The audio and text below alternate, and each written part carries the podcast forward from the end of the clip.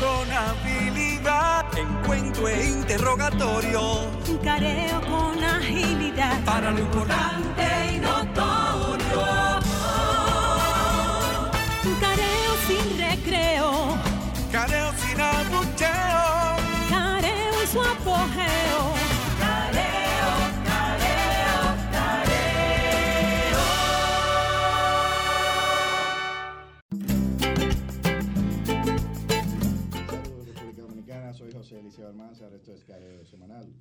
A través de Sol 106.5 FM. Eh, también nuestro canal de YouTube, Y nuestras redes. Semanal, nuestras redes. Dando las gracias a Dios como todos los sábados porque nos permite estar aquí con ustedes. Y a ustedes que nos hacen el honor de escucharnos y saludando a mi querido hermano Luis Polanco, venía corriendo. ¿eh? Muy buenos días, queridos y amables televidentes y radioyentes que nos hacen el favor de sintonizarnos todos los sábados de 10 a 12 de la mañana, o de la- del mediodía, eh, en su programa Careo Semanal. Hoy tenemos la presencia de nuestro compañero José del Castillo, que está en Zoom, a quien le damos la bienvenida y el saludo. Ah, Eh, eh, bueno, como siempre, y, en estamos en vivo. la- parece que tiene problemas en la comunicación, se acaba de, de desconectar, pero de todas maneras, eh, saludamos los, los los acontecimientos, vendrá. los acontecimientos que nos han sucedido en esta semana. Eh, sí, hay, hay como siempre muchas noticias. Esta semana pues finalmente se cumplieron los 100 días de gobierno. Los 100 días exactamente, porque eran, an- eran 90, porque son los tres meses, son Lo que 90. pasa es que hubo muchas fiestas. 90 Celebraron días. los 90, entonces celebraron. Sí, no. En caso los de- 100. 100 días, un, un hito de cualquier gobierno. Y- Parece que se, se- se esclarece, antes de entrar en el plano local, se esclarece un, po- un poco el, el panorama internacional en, en Estados Unidos, el panorama local en los Estados Unidos, porque ya Trump está cediendo, Ujú. ya eh, dio unas declaraciones hace unos días de que él iba a dejar la Casa Blanca, sí perdía. Ujú. O sea, ya es un avance. Bueno, Es un avance que él no, no acepta que fue derrotado, pero ya dijo que si, pero que si pierde. que si pierde, él va a salir. Pero ahora falta que le digan que las elecciones pasaron Sí. y que él perdió. y que él perdió. Sí, porque él dice que si pierde, como en las elecciones que, no, y no que no hay que agradecerle el hecho de que él vaya a salir, porque él va a salir como quiera. Exactamente, sí, sí, no. eh, Esas son las reglas. es muy profundo eso, tú sabes. Pero, Pero, eso es propio de las, de las personalidades egol- ególatras. es como, Eh. Es como dice nuestro, nuestro admirado personaje ficticio de la serie House of Cards, eh, Ah, sí. Frank Underwood.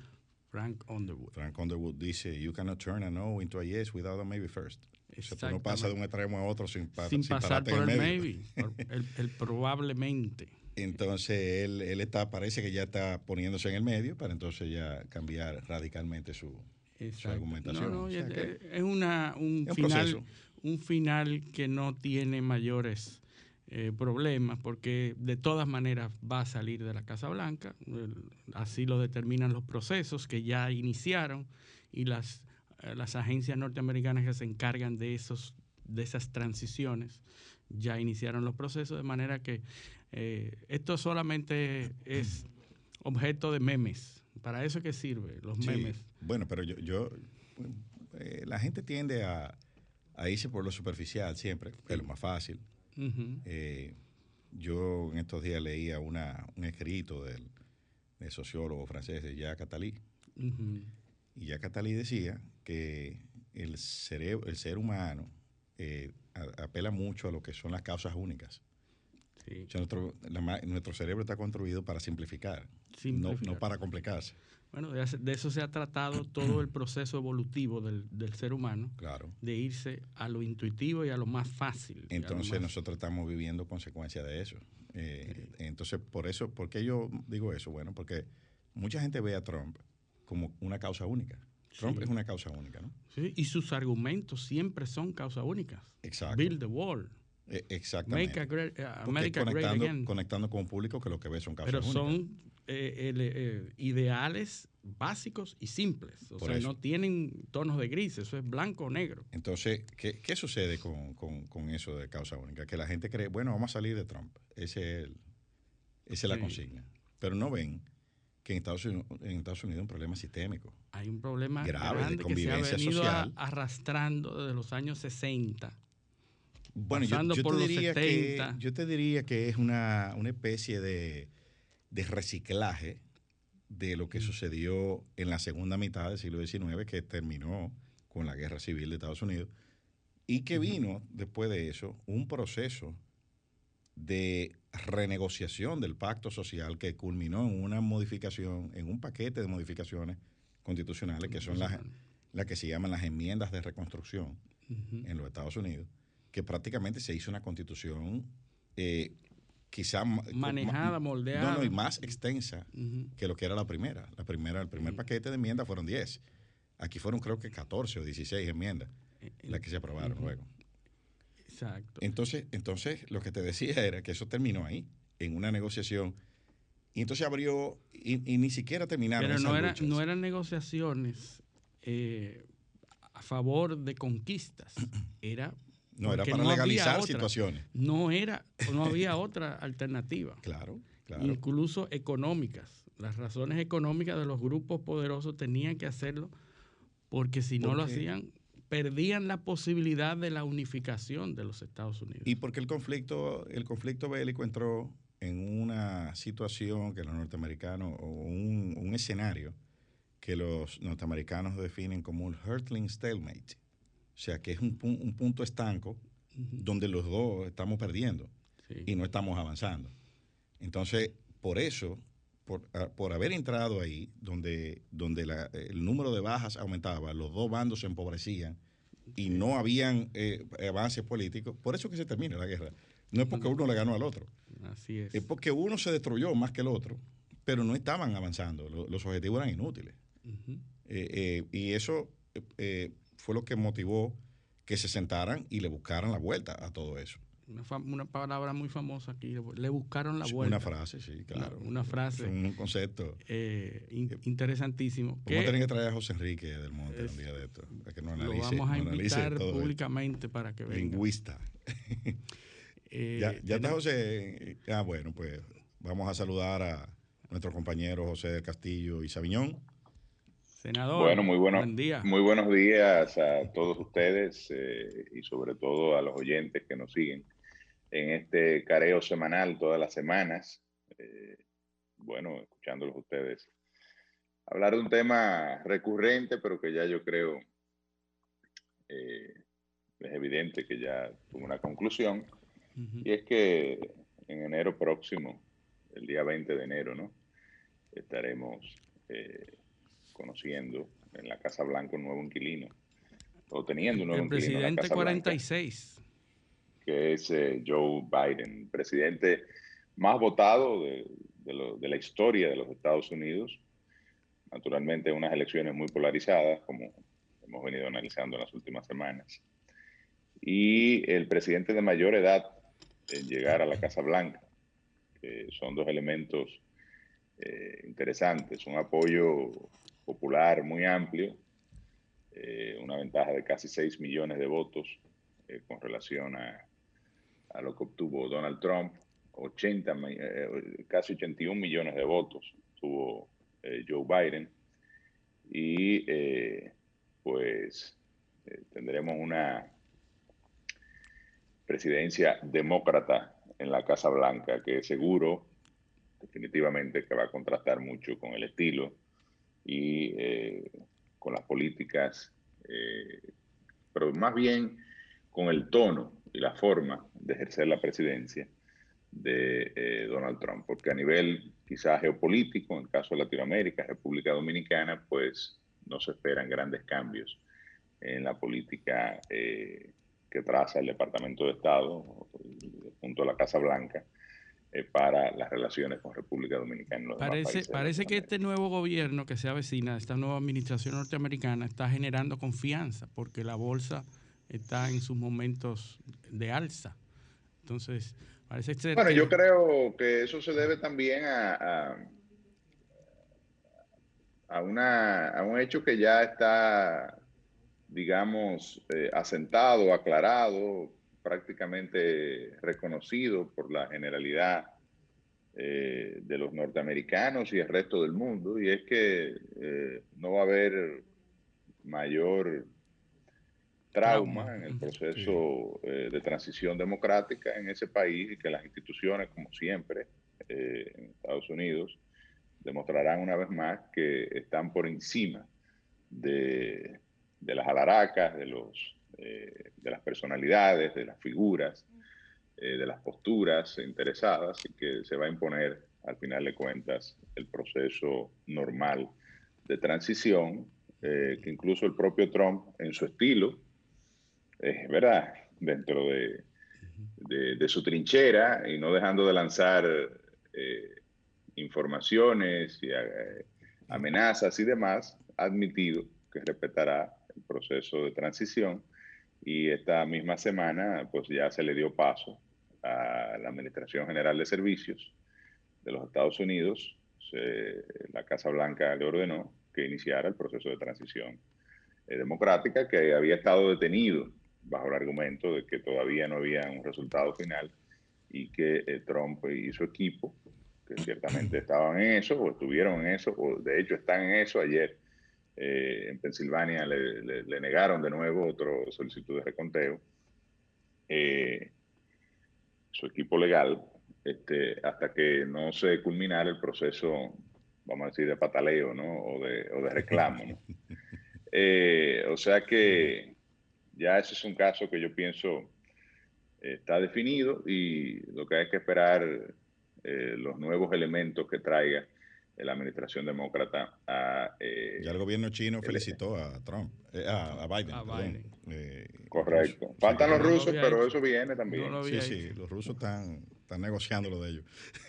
Mientras tanto, en Ciudad Gótica, como decía, Sí, sí, sí. sí. aquí en, en- en- en nuestra tierra, en el en patio, el patio. hoy vamos a tener una, dos entrevistas interesantes.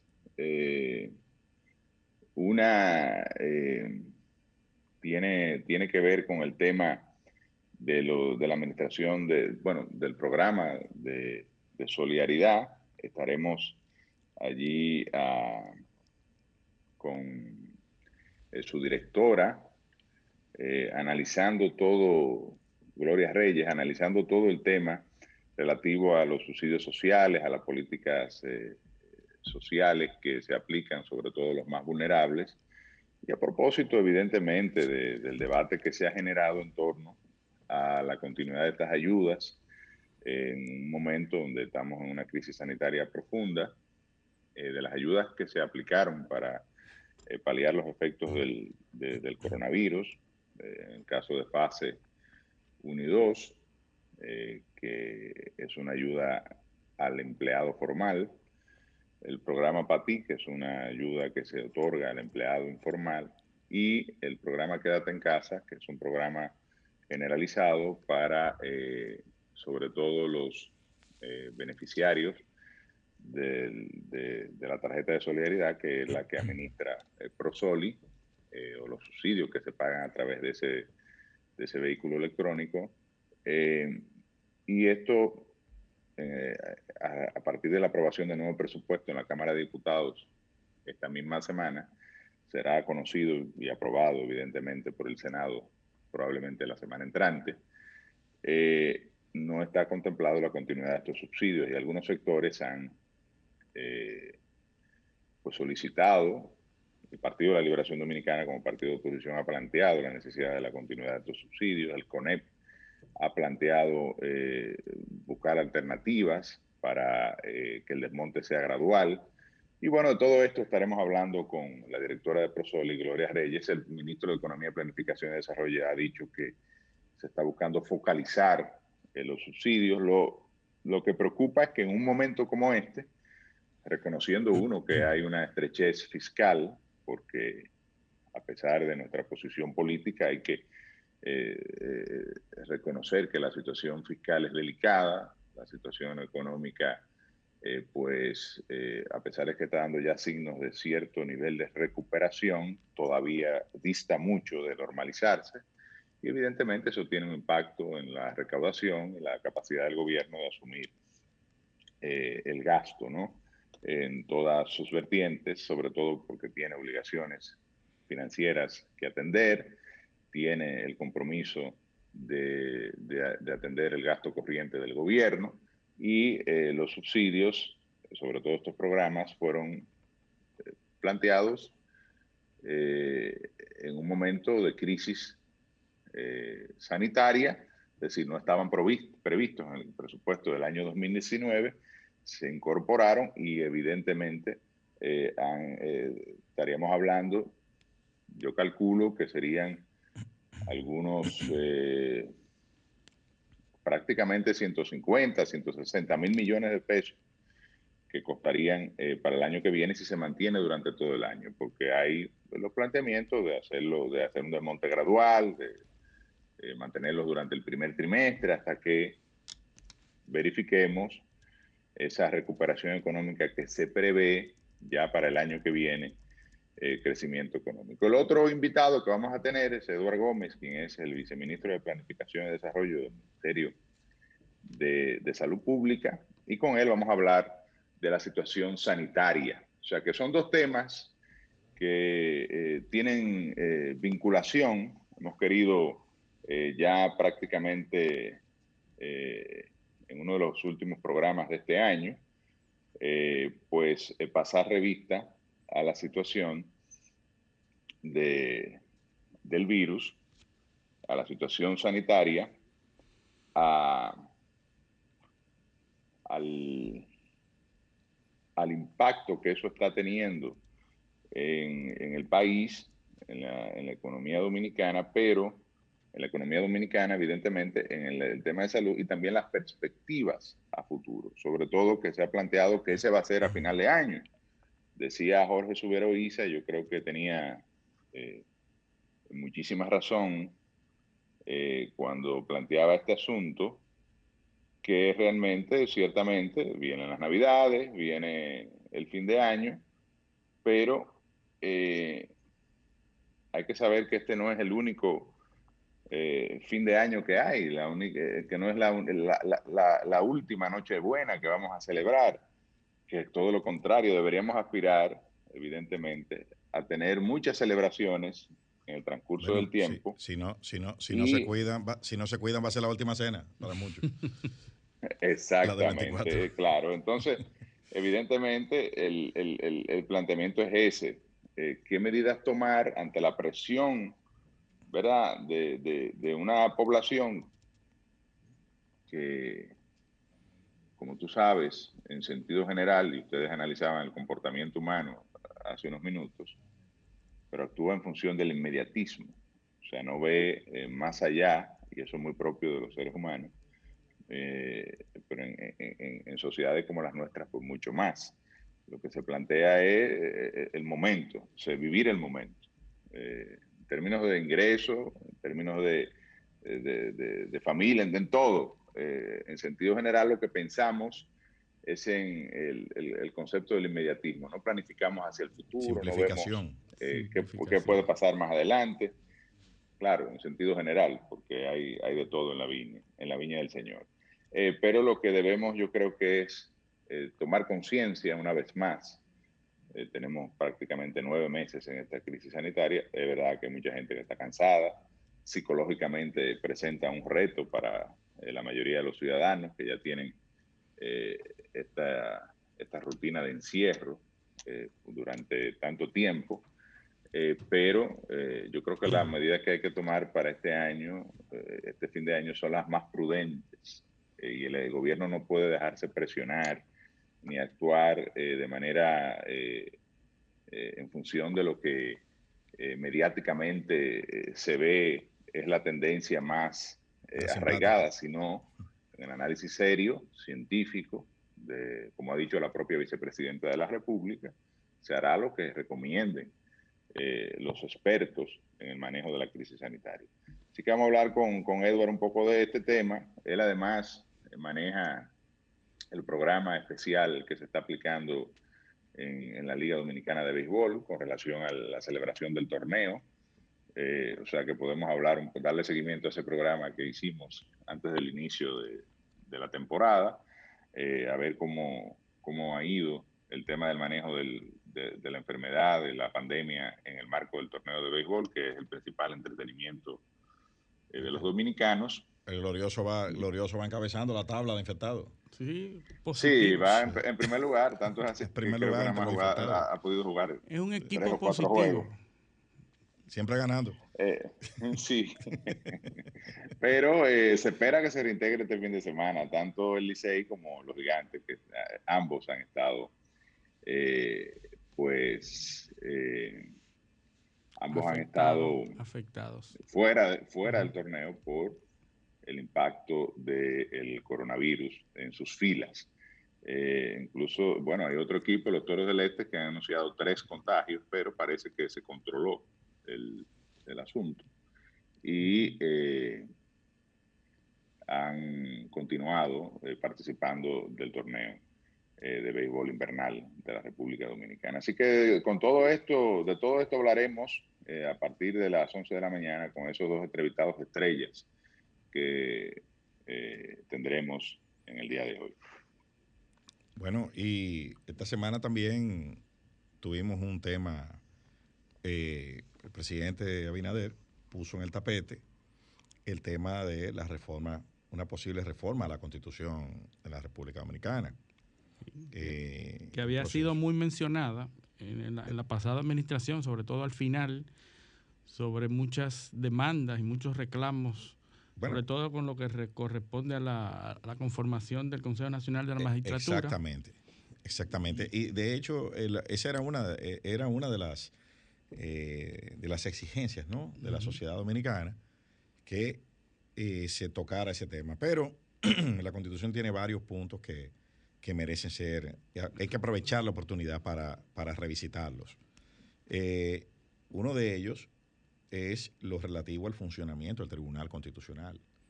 Sí. Ese punto hay que revisarlo porque ya tenemos experiencia y en la práctica para hacerlo más operativo, es un tribunal que está compuesto por 13 magistrados y las decisiones se toman con 9, con, el voto de 9.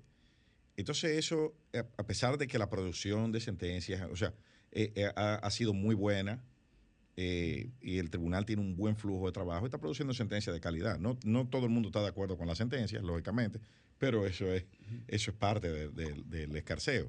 Y ya ha producido jurisprudencia de calidad en muchas muchas materias, en otras eh, eh, no tantas, pero bueno, eh, el flujo de trabajo es, es lo eh, en el, en positivo el Tribunal Constitucional. en el Tribunal Porque Constitucional. los demás No, lo- altos tribunales no, no, lo podemos demás- Ahora, yo le, yo le Los tengo demás una no tienen crítica ese, ese- a- ese- ese tema tribunal, de, de porque tampoco. ¿Perdón? ciertamente el flujo es bueno y ellos emiten su sentencia y todo, siempre y cuando no tenga un, un trasfondo político. Político o- contradictorio, sí. Ahí es donde se pone lenta la cosa. Eh, Sí, eh, pero todavía, por ejemplo, estamos esperando la sentencia sobre el transfugismo. No Sí. sabemos qué piensa, cuál es la, la postura del Tribunal Constitucional con relación a este tema. Eh, Es muy ecuánime, no hay ninguna postura. sí, pero bueno, caramba, porque Bueno, hasta Yo ahora te diría- todavía estamos esperando que el tribunal emita su Están en- en opinión con relación al, al preclearance, por ejemplo, que es un tema eh, importante eh, desde el punto de vista De la soberanía. el- no, bueno, pero que está es bien, pero ese es estamos cediendo nuestra soberanía porque eh, en un aeropuerto de la República Dominicana, en este caso el más grande precisamente, se establezca una facilidad para Sí. los pasajeros que, que van hacia los Estados Unidos puedan rápidamente tener una un país que un vive de chequeo, Eso un debía chequeo ser previo que- que, le incuestionable. permita una entrada incuestionable. rápida. O sea, estamos hablando de eficientizar el, el- el transporte de pasajeros y, y- y los mecanismos tortuosos que son eh, de, de, de y que chequeo de visado y tema de aduana. y que realmente, puede resolver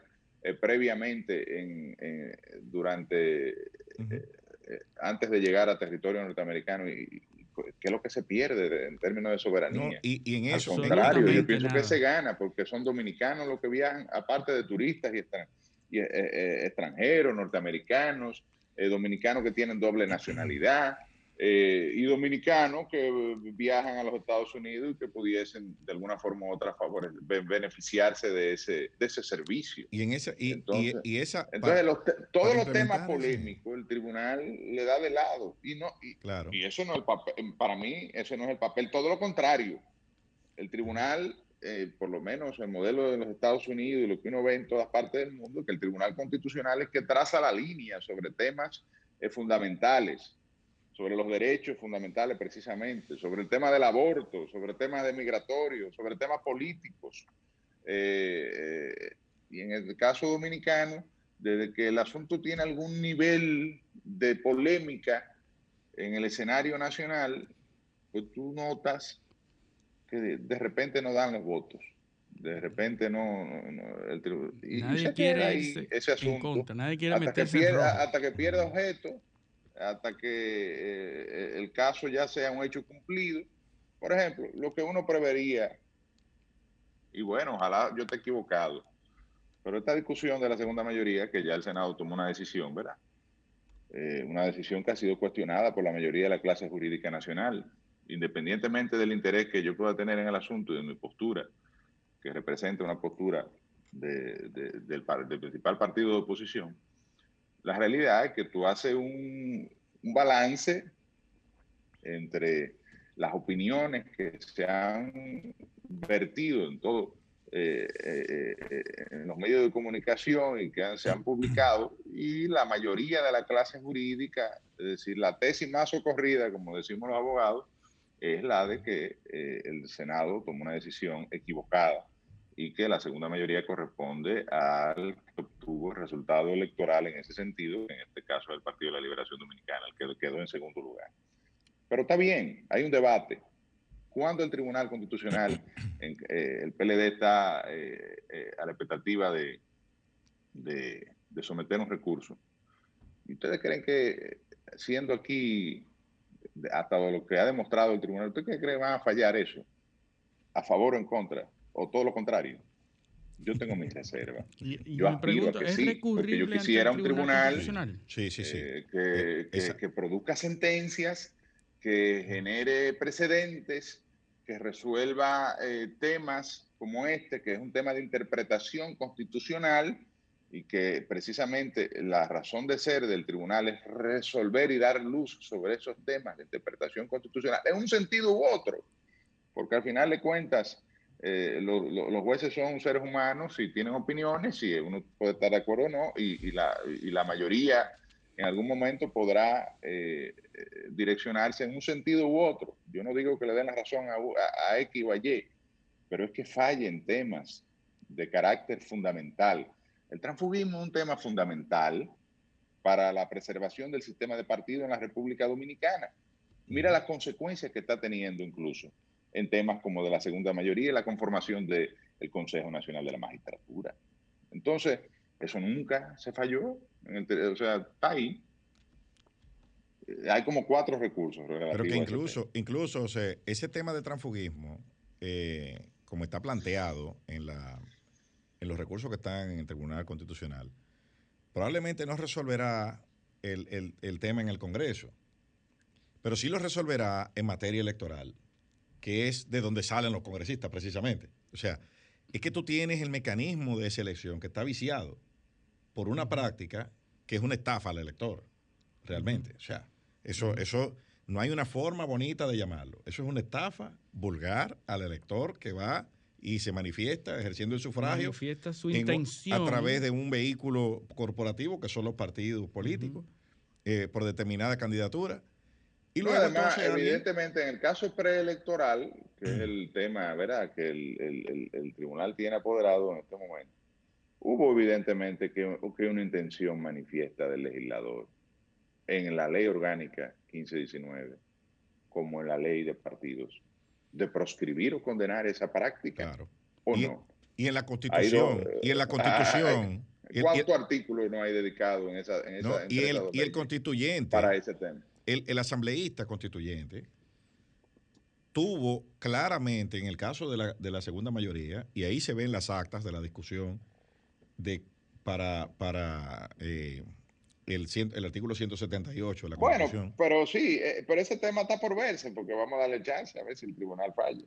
Bueno, eh, y Eh, también, y hab- hablando de eso, de, de- de temas constitucionales, eh, quedándonos en, Sí. en es- en esa misma línea, esta semana vimos que la Comisión de Justicia del Senado invitó al presidente de la Suprema Corte de Justicia a, a comparecer por ante el Pleno para eh, que eh, suministre informaciones sobre el tema de la, de la virtualidad ¿no? y de la, de la no celebración de audiencias presenciales.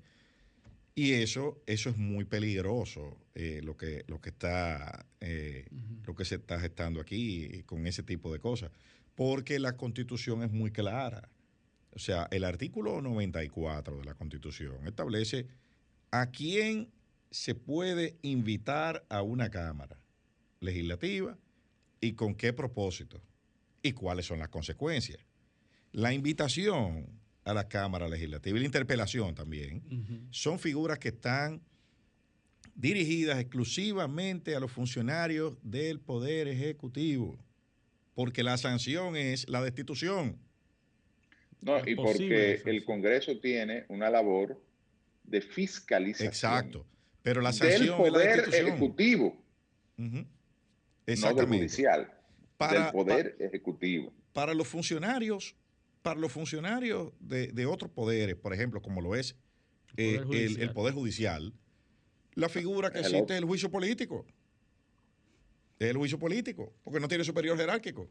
Pero se ha dicho que bueno, que no es una interpelación, no es el uso de- de- de- del ejercicio establecido en el artículo 94, sino que simplemente es una invitación Es eh, social, cordial eh, entre amigos. Pero El si es Senado, social, entonces, ¿por qué eh, hay se- que hacer el trámite? El Senado se, se constituye en comisión general. ¿Y por y qué si entonces la van- Comisión ellos de van si Justicia quieren, la Si que.? no van, no pasa nada. No, no. Eh, eh, ah, el tema eh, que se alude es Sí. eh, recibir información de primera mano, no del presidente de la Suprema, sino del Consejo del Poder Judicial, sí, sobre otra el tema eh, que reclama una gran parte de, de los abogados, de que se genere, eh, bueno, y esto está asociado al tema, uno de los temas principales del día de hoy, que es el tema de la pandemia, de que se aperture las audiencias presenciales en, en los tribunales de la República eh, de manera total, porque ciertamente, eh, y ayer escuchaba al propio presidente de la Suprema que estaba en el Departamento Judicial nor- eh, Noroeste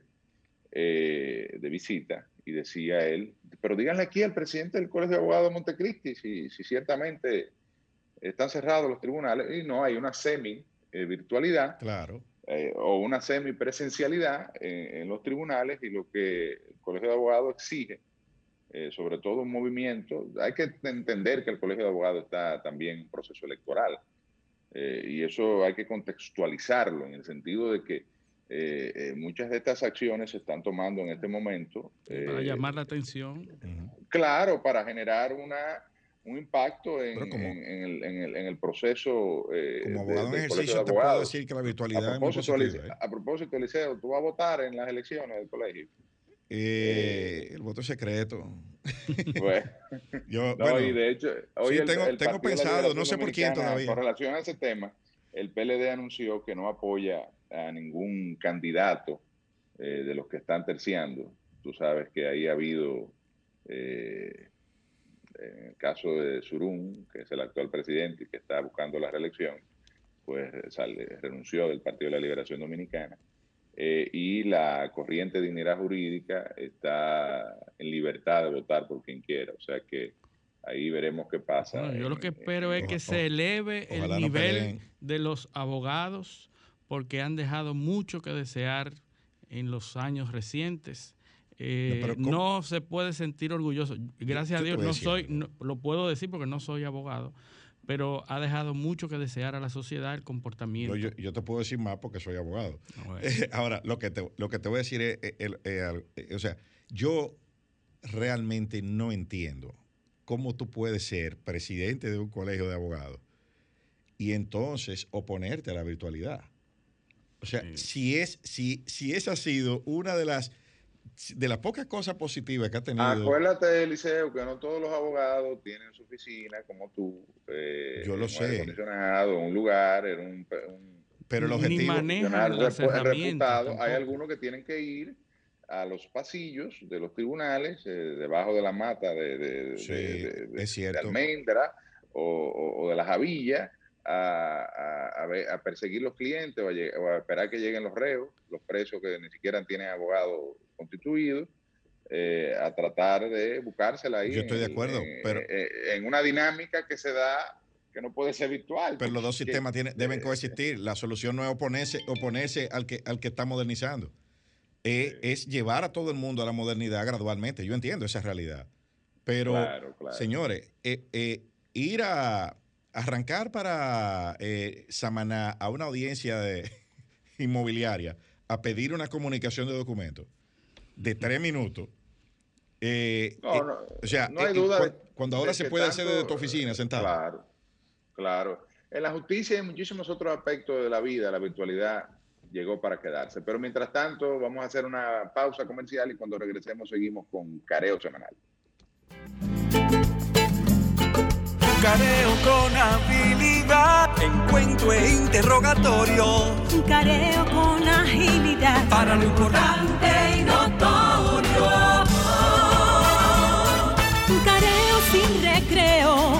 Careo sin abucheo. Careo en su apogeo. Careo, careo, careo. Sol 106.5, una estación del grupo RCC Miria. Sol 106.5 te ofrece la mejor variedad en programas interactivos durante todo el día. El contenido más completo está aquí. Llena tu día de radio inteligente con las personalidades más reconocidas del país. En Sol 106.5, la más interactiva. Soy de esta tierra caribe,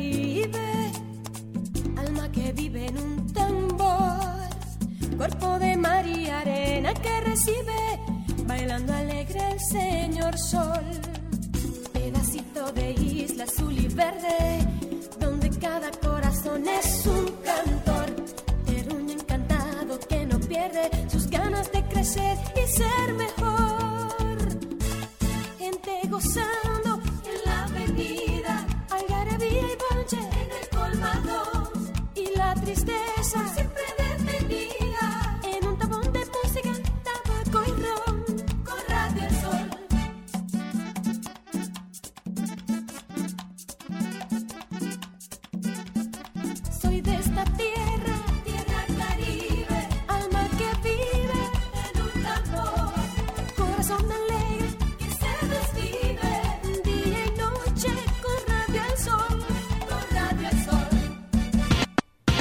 www.solfm.com Diseñada para que cualquier ciudadano del planeta conecte con la más variada programación de la radio dominicana. Sol, la más interactiva. Sol 106.5, la más interactiva. Careo con habilidad, encuentro e interrogatorio. Careo con agilidad. Para lo importante y notorio. Careo sin recreo. Careo sin abucheo. Careo en su apogeo.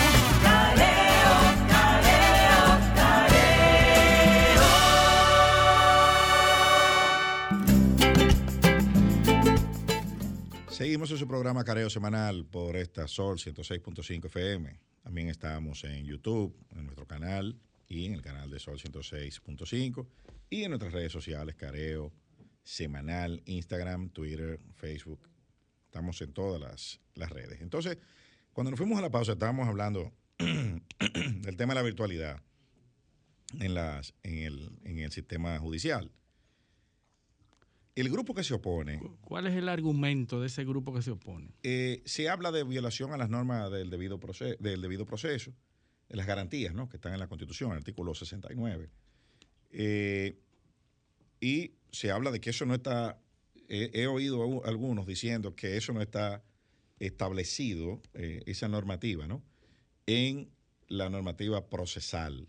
¿Y cuáles son esas garantías? Eh, pero ahí voy. La normativa procesal nuestra, en algunas materias, es de 1804. La normativa procesal básica. Entonces. No estaba contenida la virtualidad. ahí. Absolutamente nada, ni siquiera el teléfono había inventado. Pero bueno, ¿cuáles son las garantías básicas? ¿Qué es lo que dice la Constitución Dominicana? Las normas del debido proceso deben ser aplicadas en todas las materias. ¿Y qué son las normas del debido proceso? Está definido. Jurisprudencia de la Corte Interamericana de los Derechos Humanos y en el, en el Pacto Interamericano de Derechos Humanos, que del cual la República Dominicana es signataria y es parte del ordenamiento jurídico interno. ¿Qué dice? Igualdad procesal, legalidad de las pruebas, eh, acceso a la justicia. Esos son básicamente el derecho, a, derecho de defensa. ¿Y se mantienen con la virtualidad? Cuando Con la no presencial. Las audiencias para no prohibir eso, habría que demostrar que se viola una de esas garantías básicas. En la medida en que esas garantías básicas sean respetadas, no solo el sistema virtual, cualquier sistema que, se, que aparezca en el futuro, que respete esas garantías, pues es perfectamente conforme con la Constitución y con el ordenamiento jurídico internacional del que la República Dominicana es signataria. Bueno, aparte de eso, los beneficios que, que ya estamos experimentando con esa virtualidad. Por, por ejemplo, eh, cuando hay audiencias de presos, que el, el mayor peligro es, Una sala, La- la seguridad, se supone que el problema para no enviar a los presos a la audiencia es la posibilidad de que se fuguen, no, y porque lo- no traen la no, seguridad, la La custodia. realidad jurídica dominicana es que aquí hay mucha gente que se ha pasado más tiempo preso por Porque la dilaciones en el proceso, por la logística de traslado. Si a usted le fijaron una audiencia hoy y no trajeron el preso, pues simplemente hay que fijarla y a veces pasa un mes Y se y- pierde. y se pierde. e- Hay, materias, señores, en en la materia civil y comercial, que la la una audiencia civil dura 5 o 10 minutos. Usted se pasa en el tribunal horas, a veces trasladándose al interior, eh, eh, audiencias que duran 10 minutos. Sin Eso embargo, espera hacer. meses para esa audiencia. Me- exactamente, meses para que te la fijen y el día que te la fijan, entonces tú vas, son 10, 15 minutos para tu casa. Si no ocurre nada, Pues, Oye, yo he, Que la- litiga- yo he litigado en el país completo, en, en mi ejercicio, y yo he tenido que ir a sitios, a, a- a- a- a- a pueblos que están en la frontera, a pedir una comunicación de documentos de cinco minutos. Usted pasa cuatro horas en una carretera para ir y cuatro para volver, para estar cinco minutos en el estrado. Eso con la virtualidad se resuelve. Una sala en, la, en cada jurisdicción. Ahora, por ejemplo, como hay esta, este, esta pugna, ¿no? Entre algunos que no, que no apoyan eh, que La no virtualidad avanzar. Que no, es la virtualidad es opcional, ¿eh? no es obligatoria.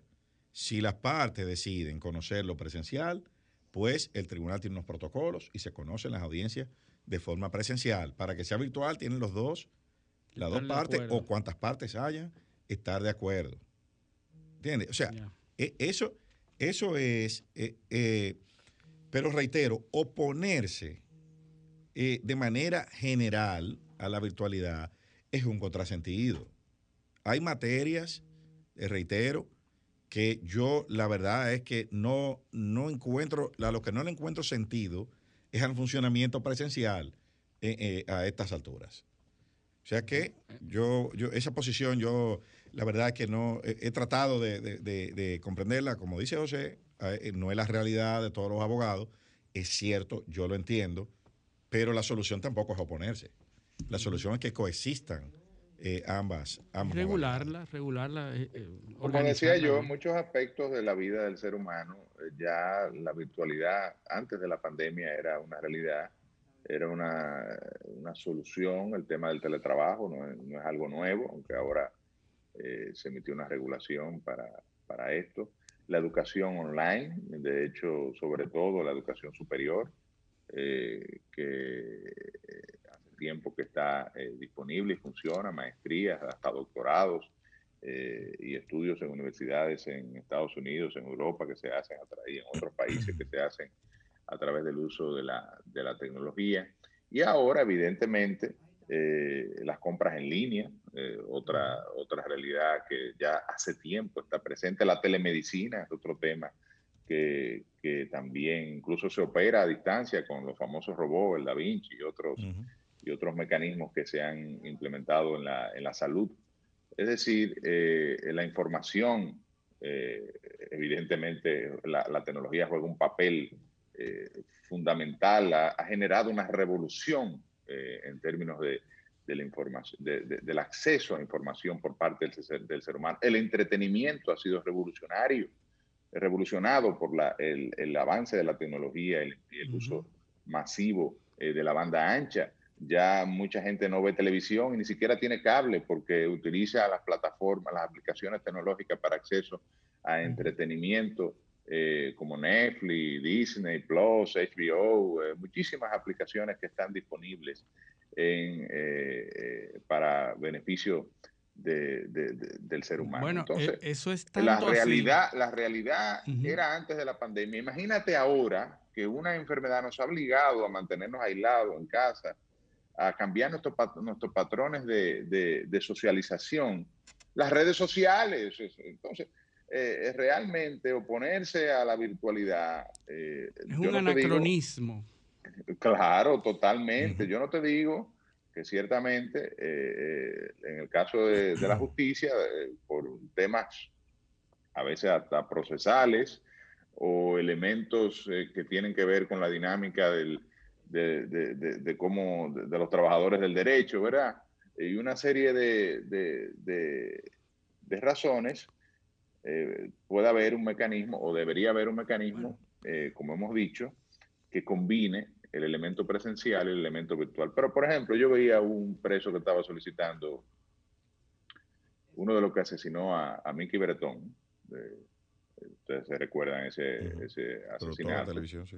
Eh, que se produjo en, en la zona uno oriental de del reconocido productor de televisión condenado. y de cine, eh, Mickey Bretón. Eh, entonces eh, era virtual, o sea, el preso estaba en la cárcel y estaba solicitando una al, al juez de, de, la pena, ¿verdad? Le estaba solicitando la, su libertad porque ya había cumplido más de la mitad de la pena, cosa que el Código de Procedimiento Penal permite. Y eso se hizo de manera virtual. Entonces, eh, como tú bien dices, no tuvo que, al contrario, hay una agilización de la, del acceso a la justicia en ese caso. Ese individuo no tuvo, no tuvo, que trasladarse, de, no tuvo que solicitar, se solicitó la, la, audiencia en línea y se le fijó un día y él simplemente se conectó desde, evidentemente, con el auxilio de las autoridades, desde la cárcel correspondiente y presentó sus argumentos con su abogado, lo, con su abogado que lo lógicamente en, lo, lo en, la, en, la, audiencia virtual. Los despachos de los tribunales hay que mejorarlos porque esto, esto se ha sobre la marcha. Eh, por ejemplo, te, están, eh, te fijan una audiencia y te mandan el, el en estos días. Eh, nosotros teníamos una audiencia y llegó el, el, alguacil llegó un día a la oficina con la citación y la audiencia era al otro día, pero entonces no me mandaron el enlace. Eh, o sea, no, no, no pudimos conectarnos habiendo estado citado, pero eso son cuestiones. Bueno, que, como cuando no llega el preso. Eh, exactamente, eso mismo. estaba ¿no? planteada. Y era penal la audiencia, por no, cierto. No se apareció, bueno, se reenvía. Exactamente. pero lo que te digo es que a, veces no hay, a veces no hay una coordinación, pero eso es sobre la marcha, señores. Pero eh, bueno, esto la, se ha implementado la, en la carrera. La pandemia ha obligado y ha movido a todo el mundo como catalizador de, transformación social. Es decir, estamos obligados, hemos estado obligados durante toda esta pandemia a transformarnos digitalmente. Y yo siempre digo que la pandemia ha sido un catalizador, ha sido positivo en ese sentido, porque todo el mundo sabe lo que es una, una sesión de Zoom, una sesión virtual obligado, no porque haya querido ni porque tenga facilidades y, destrezas, sino porque si no lo hace, pues se queda atrás. Así mismo va a pasar en todos los sectores. De hecho, me re recuerdo un documento, me, da pie a hablar del documento de perspectivas económicas para América Latina 2020. Creo que hablamos un poco ayer, José, de la transformación digital para una mejor reconstrucción después de la pandemia. Es un documento de la CEPAL y de la OSD que habla sobre cómo la transformación digital es el único camino que nos va a hacer reponernos de esta crisis eh, de la pandemia. Y habla de, los elementos que ellos recomiendan, ¿ah? básicamente cuatro elementos. Crear ecosistemas en la que los sectores productivos que no son grandes, que son pequeños, medianas y pequeñas empresas, puedan hacer provecho de esos ecosistemas que le presten eh, asistencia a esas pequeñas y medianas empresas a, través de la creación de ecosistemas.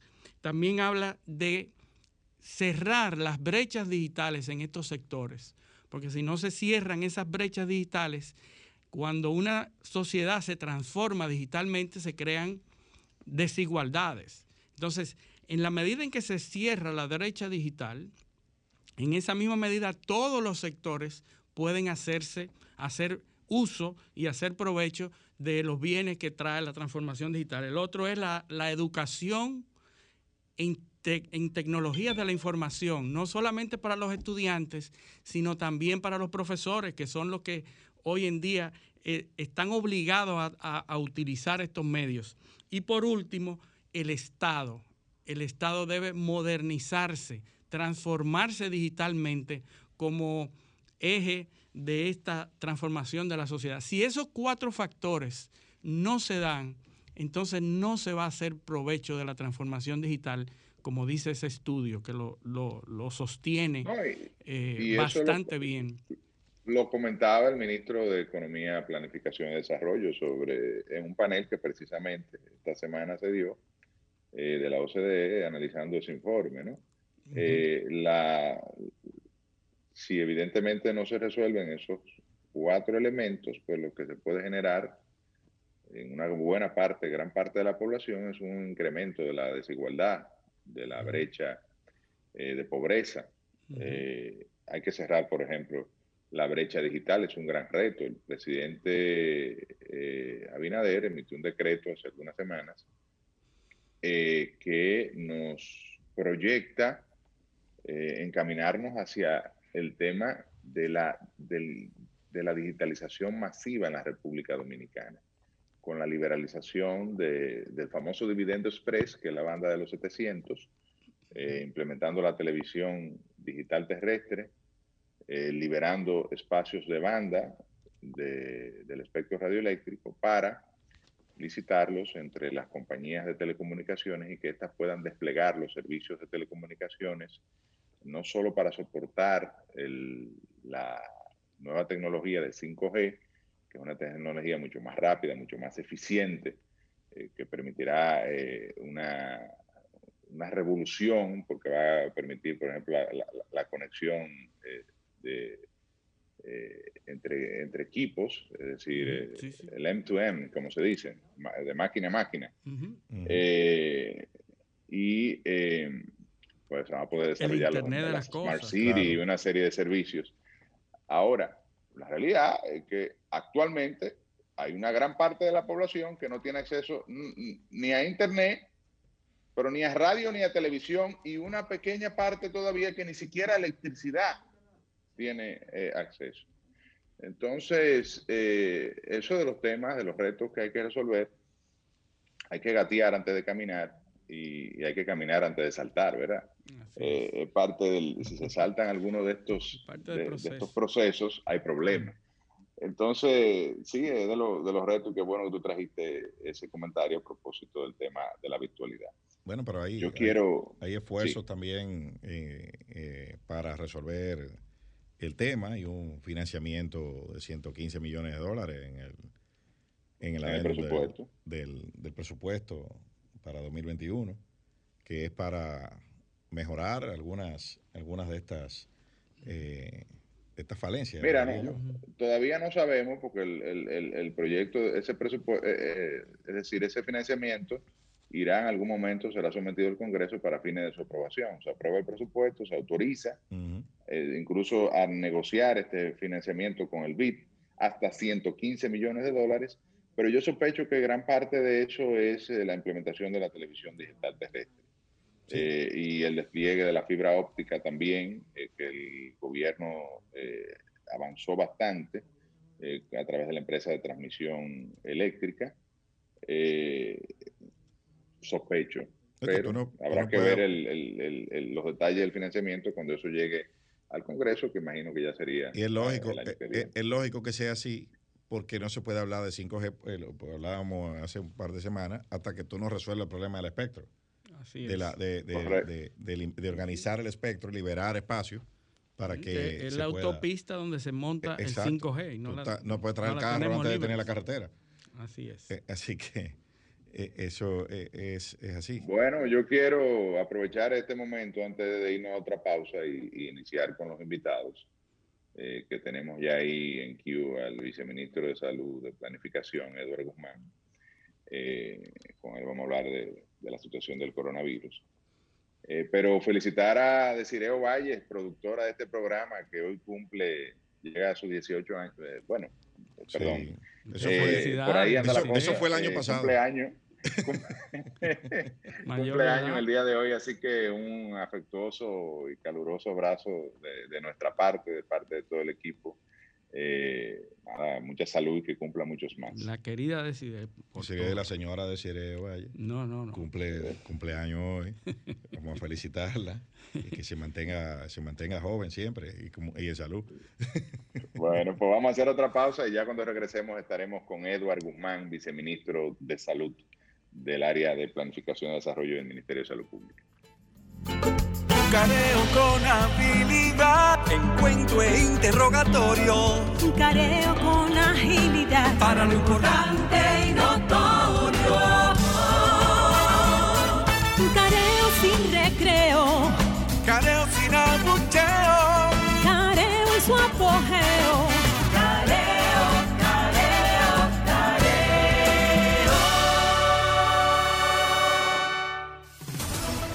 Sol 106.5, una estación del grupo RCC Miria. ¿Quieres sintonizar a Sol desde tu móvil? Descarga ahora la nueva app de Sol. Búscala en tu Google Play o App Store. Sol 106.5, también en tu dispositivo móvil. Somos la más interactiva. Sol 106.5 te ofrece la mejor variedad en programas interactivos durante todo el día. El contenido más completo está aquí. Llena tu día de radio inteligente con las personalidades más reconocidas del país. En Sol 106.5. La más interactiva. So- Somos interacción. Somos radio. So- somos Sol, la más interactiva. Toma mi abrazo que te doy. Toma mis canciones de amor. Toma lo mejor de mí y guárdalo en tu corazón. Para que vivamos juntos bajo este mismo sol. Sol 106.5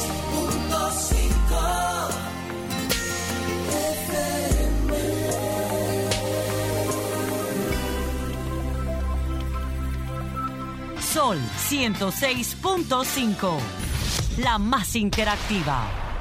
Careo con habilidad, encuentro e interrogatorio. Careo con agilidad. Para lo importante y notorio.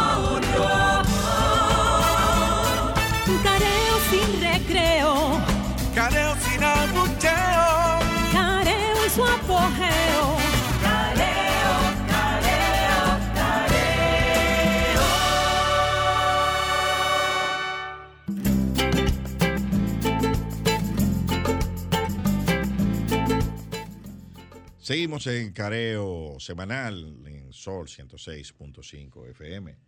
Estamos también en YouTube, en nuestro canal Careo Semanal y en el canal de Sol 106.5 y en Instagram y en Twitter también, estas redes sociales. Entonces ya eh, están, eh, todavía no están los invitados. Estamos Bueno, haciendo el contacto con- esto, esto es en vivo. esto es- con Eduard Guzmán. Sí, Estamos sí. esperándolo.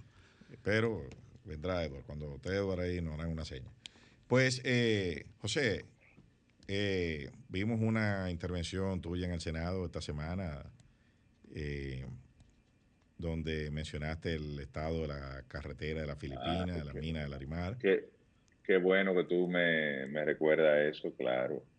Este, porque siempre hay que, en esta labor de, de representación, yo creo que eh, una de las tareas fundamentales del legislador, caso mío, senador de Barahona, es velar por los mejores intereses de la provincia. Y tiene mucho que ver con el, tema de la, de la minería eh, responsable, eh, o de la responsabilidad social de las empresas mineras eh, y el impacto que deben tener en, las, en los lugares donde operan. En el caso de Barahona, es una provincia que yo lo dije en la intervención, cuatribolía y minosa, y estamos orgullosos de ese legado de, de mineros, ¿no? Hemos sido mineros del Arimar, de, de sal, de mármol, de yeso, de agregados, de carbonato de calcio. Y precisamente en el caso del Larimar, que el pasado domingo se celebró el Día Nacional del Larimar, es además nuestra piedra nacional, es un elemento eh, único de nuestra identidad, es parte de nuestra marca país precisamente por esa peculiaridad. La única mina de Larimar que existe en el mundo entero está en la República Dominicana y está enclavada en una zona eh, del municipio de Ciénega, específicamente del distrito municipal de Bauruco, denominada Las Filipinas. El acceso eh, a esa mina es, eh, ustedes pudieron eh, ver un video que yo colgué en redes Vital. sociales Mm. y a raíz de precisamente de, ese, de esa intervención, eh, la carretera realmente luce como si fuera el lecho de un río, es decir, es un pedregal eh, de caliche, eh, llena de grietas, este, es prácticamente intransitable. Y ahí operan dos comunidades, la de Santa Elena y la de las Filipinas, más eh, otros parajes como los chupaderos, los checheses, eh, pero sobre todo esa actividad minera que da, es el sustento de cerca de 500 familias eh, que están eh, diseminadas en la costa de Barahona entre Juan Esteban, el Arroyo, el Distrito Municipal de Bauruco, la Ciénega, sobre todo esa, esa parte. Eh, y eh, estos mineros, eh, pues evidentemente tienen que transitar día a día hacia la mina. Además, ahí hay dos comunidades laboriosas que son productoras de otros rubros agrícolas eh, y agropecuarios eh, que también eh, requieren del de la reparación y del mantenimiento de esa vía. Nosotros decíamos que a la empresa norteamericana Belfond, que está, eh, tiene una explotación, de, se, se le dio una concesión para explotar carbonato de calcio, una concesión de 70 años.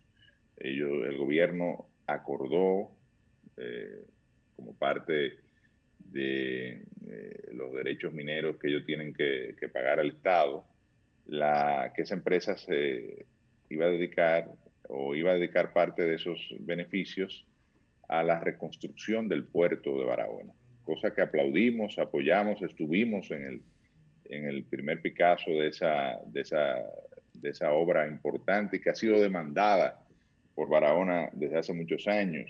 Ahora se va, se va a reconstruir lo que está y, y se va a, a- a transformar ese muelle, que era un muelle básicamente de exportación de agregados, eh, de otros agregados que, que se producen en la provincia, eh, se va a transformar en un puerto multimodal, con un muelle de cruceros, un muelle comercial con un patio de furgones para exportación comercial y un muelle dedicado exclusivamente a la exportación de agregados, en específicamente eh, grava, eh, piedra caliza, el block, eh, que se producen en, en- en- en la provincia de Barahona, y evidentemente el carbonato de calcio, que eh, es la, la, la extracción que está haciendo esta empresa minera. Ese carbonato de calcio también se obtiene en las lomas de las Filipinas y Santa Elena.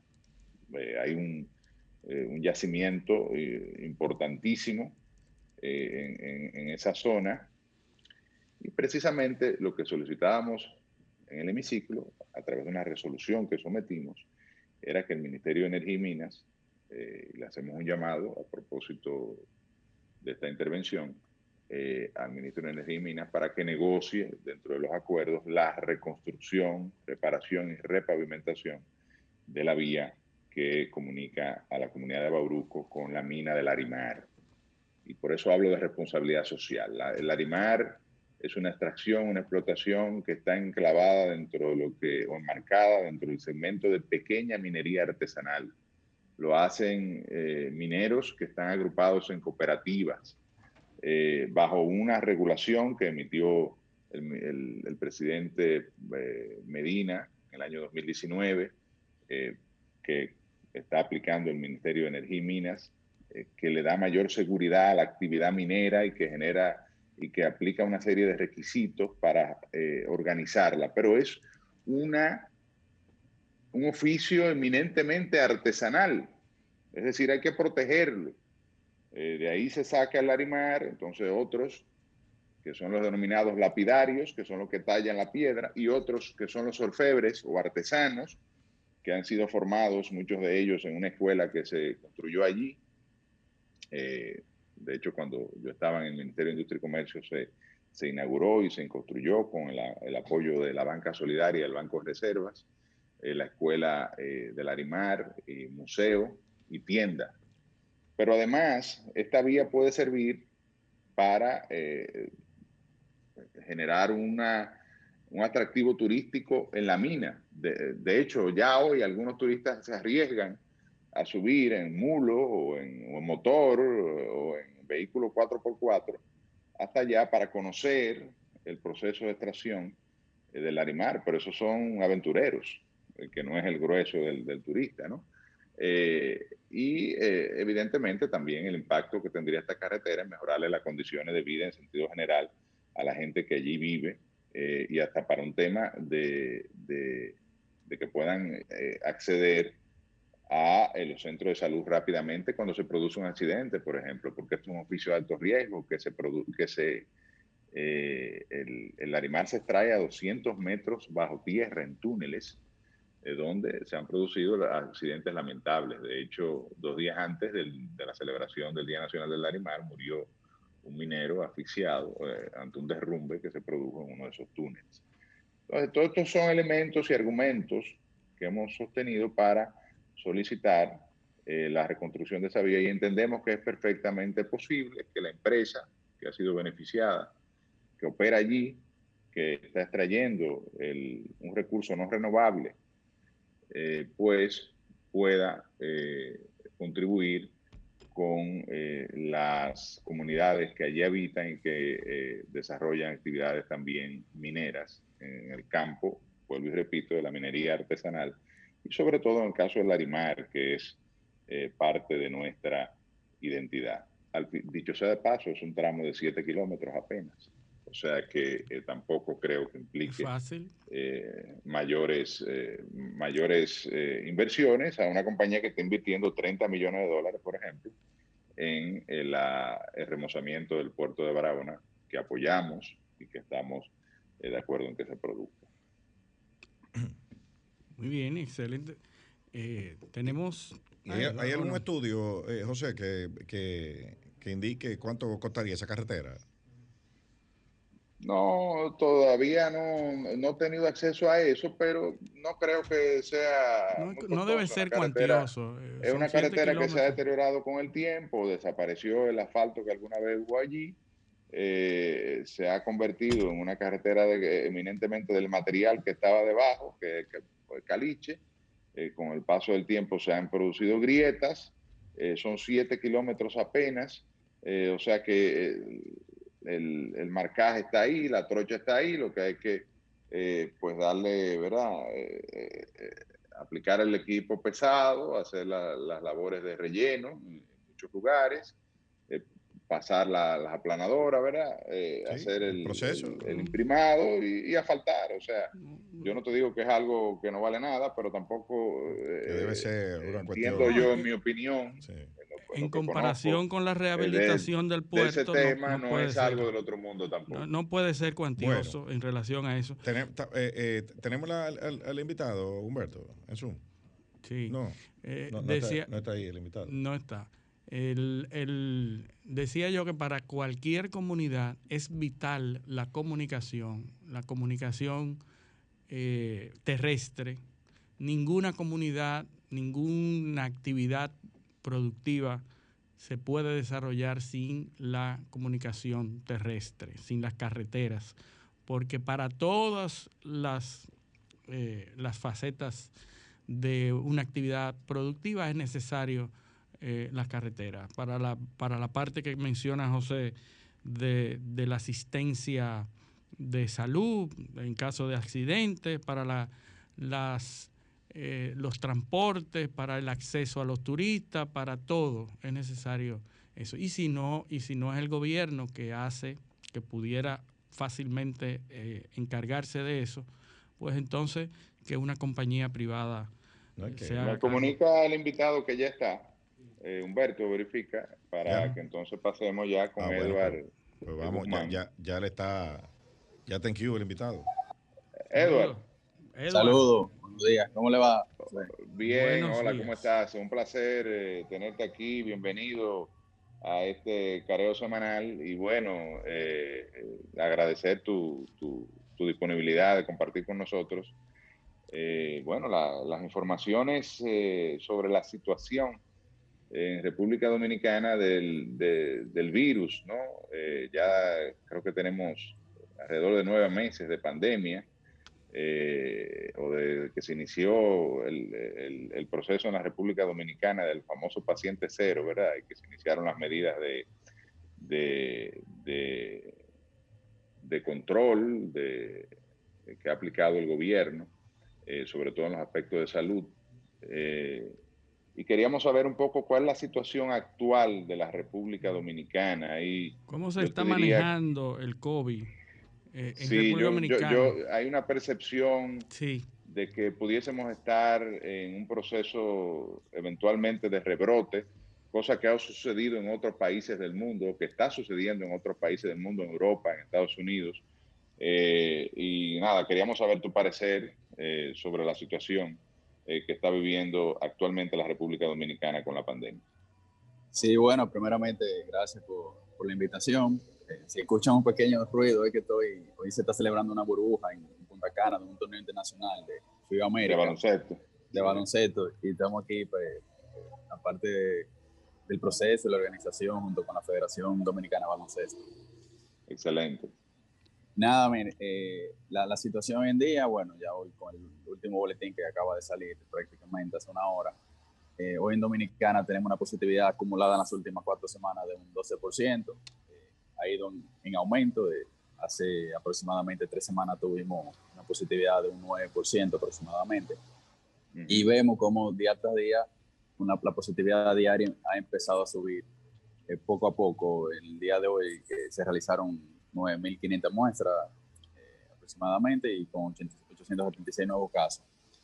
Y efectivamente eh, eh, también vemos que los casos activos eh, han ido aumentando. eh, tenemos 26.000 casos activos eh, hoy en día. Y la ocupación hospitalaria, que es un indicador muy importante, es algo muy, muy tangible, muy visible, eh, aún se mantiene con muy buenos números, con un ligero eh, aumento. Tenemos una ocupación del 25% y, la cama UCI, eh, un ligero aumento y, tenemos 38% de ocupación. ¿Cómo ve las autoridades de salud las perspectivas con relación? Bueno, estamos viendo estos números, vemos que eh, se están registrando un comportamiento eh, relativamente sostenido, por lo menos las últimas tres semanas, que implican un ligero incremento, ¿verdad?, de, de- la positividad eh, o un incremento de la positividad y que eso pudiese mantenerse. Esperemos que no, esperemos que, que- que se revierta, pero hemos, eh, tenemos que vernos en el espejo de los otros países, de qué está pasando eh, en Francia, en España, en, en Italia, en, Estados Unidos, en las principales ciudades, y vemos que realmente han vivido procesos similares de, de- de- de rebote, ¿no? De la, o rebrote, ¿no? Como se dice, de la, de la, de la enfermedad. Perdóname, que- perdóname José, Sí. eh, de los números que él acaba de, de mostrar, hay uno muy interesante que es el 25% de los espacios de eh, unidad de cuidados intensivos. El- tenemos un 25, quiere decir que tenemos un 75% de disponibilidad. Teniendo un 25 estamos bastante bien, ¿verdad? No, en- eso, en, eso en camas no- normales. Eh, en intensivo, cama UCI, tenemos una ocupación de un 38%. 38. 38. Correcto. Ah, bueno. Sí, tenemos que ya- el 60% de... eh, No, y, ha, y ha- y ha venido subiendo, ¿no? O sea, ya está en amarillo, ¿no? La flecha. Eh, Bueno. La pregunta... Sí, dime.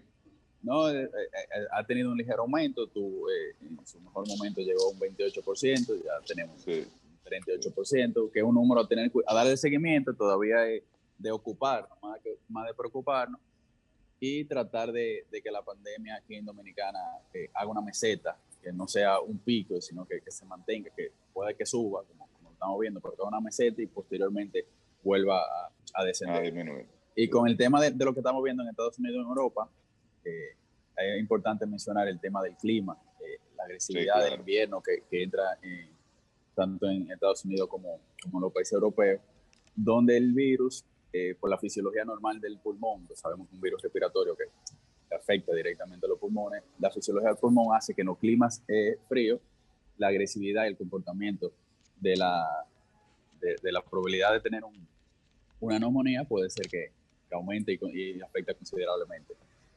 ¿Qué Claro. nosotros, qué ha tenido Dominicana diferente a Eso, países eso afectaría la, la, la, la posibilidad de, de verdad de, de, de internamientos en UCI y, de, y- de fallecimiento, lógicamente, sobre todo en poblaciones vulnerables, ¿no? Exactamente, correcto. Que nosotros en Dominicana hemos mantenido que no lo mantuvieron, que no lo han mantenido los demás países. Bueno, un toque de queda constante. Vemos que las medidas que han tomado los países europeos y Estados Unidos es volver a un toque de queda, generalmente nocturno. ¿Por Sí. qué? Bueno, di- siempre han, dicho, pero el, virus nada más de, de noche, entonces, ¿qué anda? No anda de día. Bueno, el tema del relajamiento social de la persona en hora de la noche no es, la misma, no es el mismo tipo de actividad. Generalmente durante el día hay una actividad más, más de trabajo, donde la persona se cuida más, y ya en la actividad nocturna estamos hablando de relajamiento, de, por, la, por la bebida, el, el hablar, la socialización, y es diferente. ¿Qué podemos, eh, ayer en el, bueno, en esta semana, bueno, la sesión fue el miércoles, aprobamos el, el- la extensión de 45 días más del estado de emergencia. Esto evidentemente eh, permite al gobierno aplicar las medidas de distanciamiento, mantener el toque de queda, o sea, lo que se ha estado básicamente implementando, ¿no? Eh, Y sin embargo, hay una presión que uno entiende natural. Primero, no está cansado. Eh, los seres humanos estamos cansados, ¿verdad? De, de estar eh, encerrados, de no poder socializar. Estamos en un momento de, fi- de fiesta, de Navidades. El- la, la idiosincrasia del dominicano es la de la de eh, la chercha, ¿verdad? Como decía Bollón Carvajal, eh, somos un pueblo cherchoso. Este, eh, y eh, evidentemente también el aspecto económico, es decir, el sector comercio, el, el sector em- eh, empresarial, en sentido general, los restaurantes, los- presionan, como es natural, para que haya una apertura eh, eh, y una flexibilización de las medidas a los fines de eh, poder desarrollar su actividad económica, ¿no? Pero ¿qué podemos, qué, qué, qué se está pensando para, sobre todo esta época de diciembre, ¿no? O de los próximos días, de los 45 que se han aprobado, eh, ¿qué medidas se van a tomar si se, va, si se está pensando en flexibilizar o mantener o, todo lo contrario, eh, eh, endurecer la- la- las medidas? Bueno, co- como, ha dicho nue- nuestro ministro, doctor Arias, primero lo que no debemos es nunca bajar la guardia como ciudadanos. Y en cuanto al tema del toque de queda, se han planteado varias, varias opciones, eh, incluso el presidente ha referido al tema, y el ministro, con el tema de la flexibilización, hay varias vertientes, ¿no? Eh, hay un tema de que el toque de queda puede que continúe, y el tema es de que en días clave, una flexibilización de un libre tránsito en, en un periodo de tiempo determinado para que las personas se puedan trasladar de un punto a otro, con toque de queda. Eso sería una especie de que los negocios pueden estar- van a estar cerrados, pero las personas pueden trasladarse de un lugar a otro en determinada hora de la noche. Esos son de planteamientos que hay, ya en los próximos días serán el, el, anuncio oficial de, de, el toque de queda. Y bueno, son de las variables que se están eh, estudiando y considerando. Pero. Eh, ¿Cómo no, es? Eh, eh, adelante, Liceo. Sí, yo, yo, veo que. Porque la, la, realidad es la, que, es la que muestran los números, ¿no? Entonces, es cierto que la gente en Navidad, y, y, además estamos todos cansados de esta situación, tantos meses.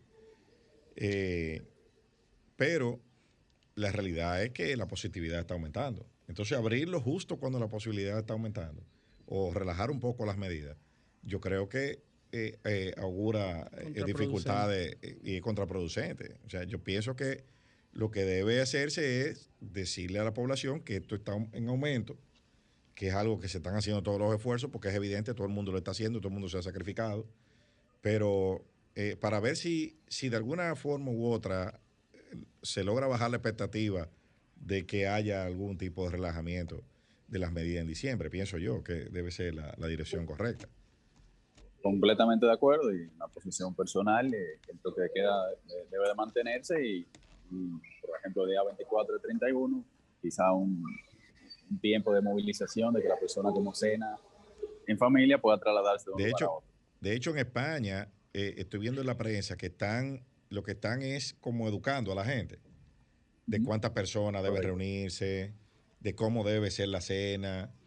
Eh, incluso eh, vi en el periódico ABC hace, hace, unos minutos eh, que están estudiando ver cómo, cómo ma manejar los niños, o sea, instruyendo a la gente.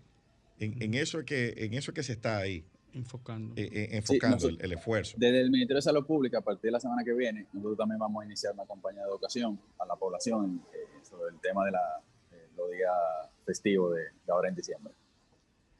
Edward, y el tema de la, eh, hemos visto un esfuerzo que, bueno, tú estás en un modelo eh, similar, dándole seguimiento a la burbuja eh, del campeonato de FIBA, ¿verdad?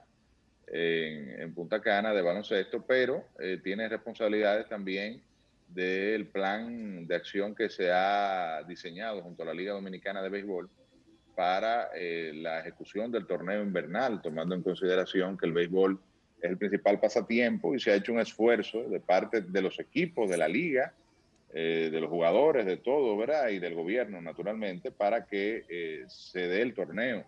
De hecho, el término, el gobierno ha intervenido hasta en temas económicos, con una facilidad crediticia que ha permitido el desarrollo del torneo, evidentemente, eh, ante una realidad de una baja económica sensible, sobre todo los estadios no están recibiendo público, eh, se había hablado de la posibilidad de que en diciembre eh, se, se, pudiese recibir algún nivel de asistencia en los estadios, pero ¿cómo va el proceso? Eh, hay dos equipos que están fuera dentro del protocolo ¿verdad? que ustedes diseñaron, ¿no? Porque dieron, creo que más de cinco casos, alrededor, creo que a partir de cinco casos de positividad. ¿Cuál es la, la, la situación con relación al torneo de Lidón? La, la, situación con el torneo es, eh, en cuanto a proceso, el proceso va bien, hemos tenido una muy buena eh, y fluida comunicación con la liga y con los equipos. Nosotros de Salud Pública estamos acompañando con la toma de muestra y, y dándole seguimiento y acompañando a la liga a los equipos con el protocolo.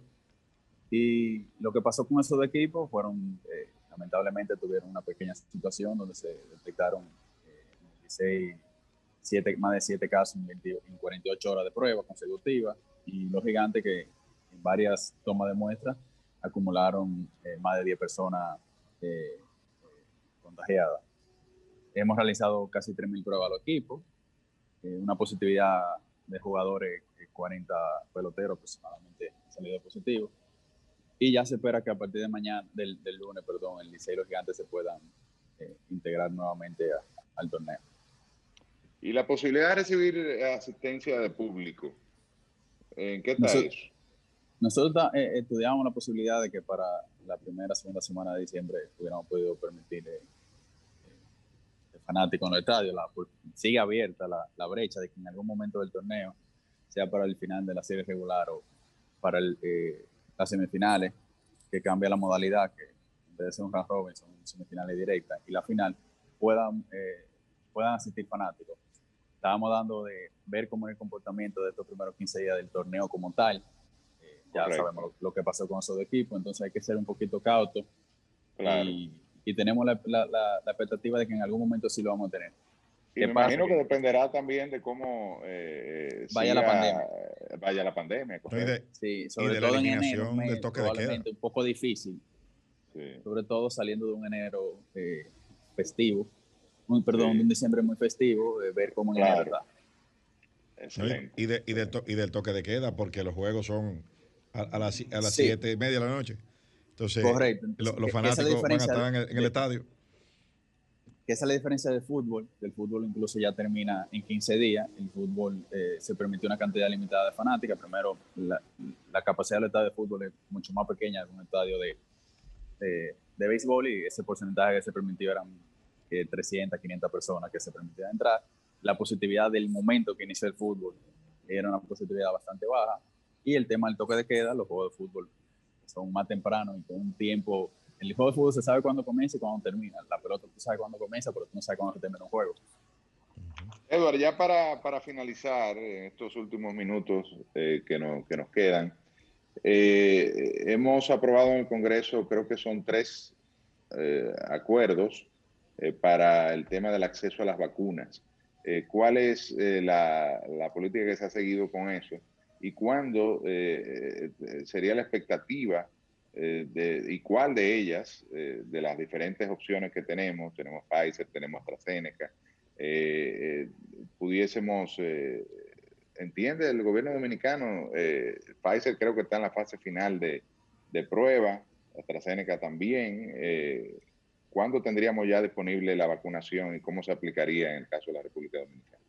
Sí, correcto. Eh, en el Congreso han pasado dos, que fue el mecanismo COVAX, que es un mecanismo donde va- lo- lo- varios países están involucrados y la vacuna que saldrá de ahí es la que la primera que es aprobada por un organismo eh, internacional, dígase eh, FDA o, o validada por, por OPS o OMS, y la otra que Correcto. fue la que había anunciado el presidente de la República, es la de AstraZeneca. Eh, la expectativa de que para finales de marzo, principio de abril ya empecemos eh, con la vacunación, ya estamos preparando toda la logística de cómo será la, la distribución. Eh, obviamente, grat- gratuita, ¿no? completamente. El Estado Dominicano estará garantizando la vacuna para toda la población. Ya el, el presidente también lo, lo ha anunciado que para la- los más de 10 millones de dominicanos tendremos la vacuna en República Dominicana. Y obviamente la vacuna será todo un proceso paulatino, todo a partir de marzo, diciembre del año que viene se, se vacunará a, a la mayoría de la población. Comenzando con una línea, con la línea de, de enfrente, como, como decimos, personal sanitario, eh, Claro. personal del Ministerio de Defensa, sector turístico, sector zona franca, que son los sectores eh, productivos del país. Muy bien. Excelente. Bueno, Edward, muy agradecido por tu disponibilidad de compartir estos, estos minutos con nosotros. Eh, de verdad, eh, Edward es parte de esa juventud que está eh, asumiendo las posiciones de principalía en, eh, en estamentos como el Ministerio de Salud Pública. Y de verdad que te auguramos eh, muchos éxitos. en tus- en tus Funcionarios competentes. Y, Muy y de verdad competentes. que, nada, me siento orgulloso de que hayan jóvenes como tú eh, en, el, en el tren gubernamental. No, muchas gracias, gracias a ustedes por la invitación. Y le voy a dar un dato, senador. Cuando yo me gradué en la universidad, usted dio el discurso de mi, de mi graduación. Ah, verdad, eso fue en Santiago allá, Sí. eh, que sí, lo recuerdo perfectamente. Bueno, yo espero que te haya causado una buena impresión. Nada, pues un abrazo y gracias por tu disponibilidad y sabemos que estás en medio de, del trabajo ahí en la, en la burbuja de- de- del campeonato de FIBA. Ahí. No, gracias y feliz, feliz fin de semana para todos ustedes. Bueno, ¿Cómo no? gracias. Gracias. Bueno, vamos a hacer otra pausa y ya cuando regresemos estaremos con Gloria Reyes, la directora de Prosoli, Progresando con Solidaridad. Careo con habilidad, encuentro e interrogatorio. Careo con agilidad. Para lo importante y notorio.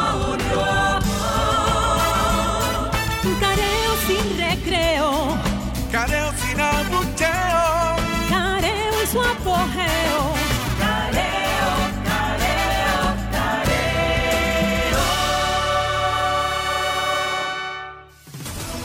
Sol 106.5, una estación del grupo RCC Miria.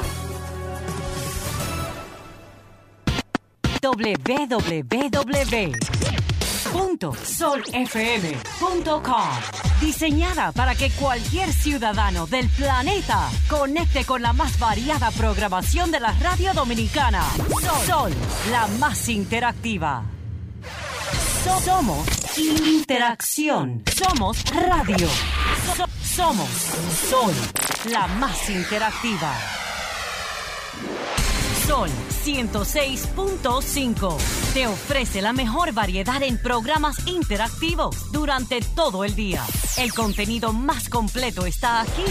Llena tu día de radio inteligente con las personalidades más reconocidas del país. En Sol 106.5, la más interactiva. ¿Quieres sintonizar a Sol desde tu móvil? Descarga ahora la nueva app de Sol. Búscala en tu Google Play o App Store. Sol 106.5, también en tu dispositivo móvil. Somos la más interactiva.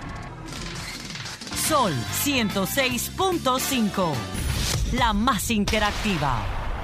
Careo con habilidad, encuentro e interrogatorio. Un careo con agilidad. Para lo importante y notorio. Un careo sin recreo. Careo sin abucheo. Careo en su apogeo.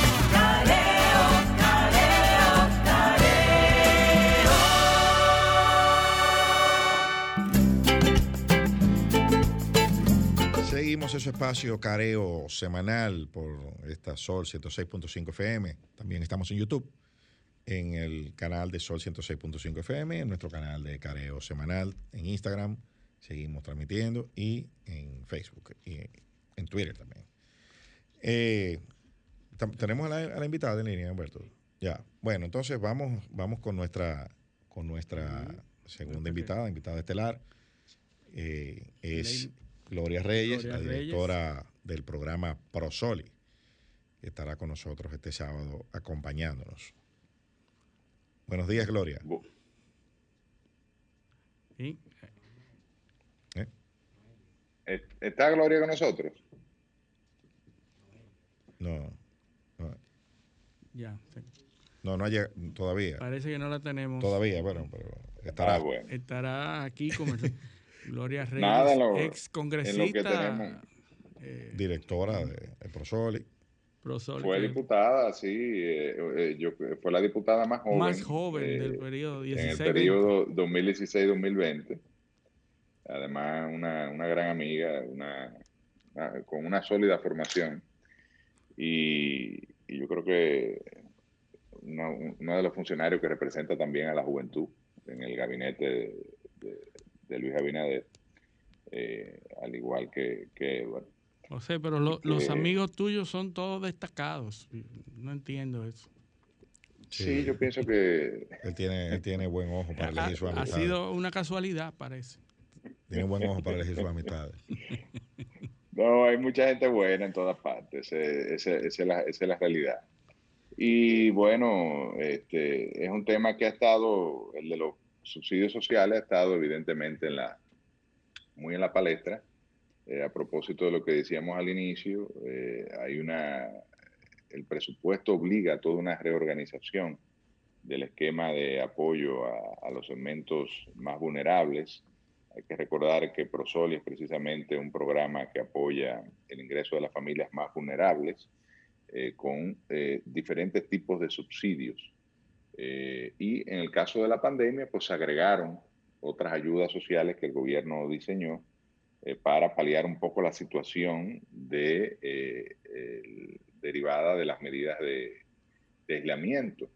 Eh, el programa Quédate en casa, quizás el más, el más famoso, que transfirió o transfiere, porque eso va a estar vigente hasta finales de este año, eh, 5 mil pesos eh, a través de la tarjeta de solidaridad a eh, las personas, eh, evidentemente los segmentos más vulnerables, para financiar precisamente el tema de que no, no pudiesen salir a buscar el sustento.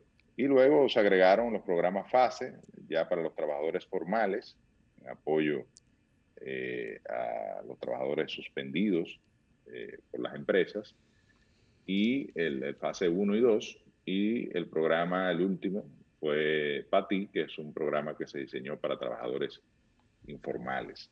Estos subsidios pues van van a cesar a finales de diciembre y evidentemente implica un esfuerzo del lado de las autoridades para eh, atender a esas poblaciones vulnerables que eh, son las más afectadas en momentos de crisis como la que tenemos, una crisis sanitaria que implicó o ha implicado una crisis económica profunda, una caída de 5.9 en el Producto Interno Bruto para este año, eh, con la expectativa de crecimiento, se habla de un crecimiento de un 6% para el año que viene, eh, quizás un poco optimista. Lo veo difícil. Eh, pero eh, ojalá, ojalá crezcamos, crezcamos 6, 7, 8, 9.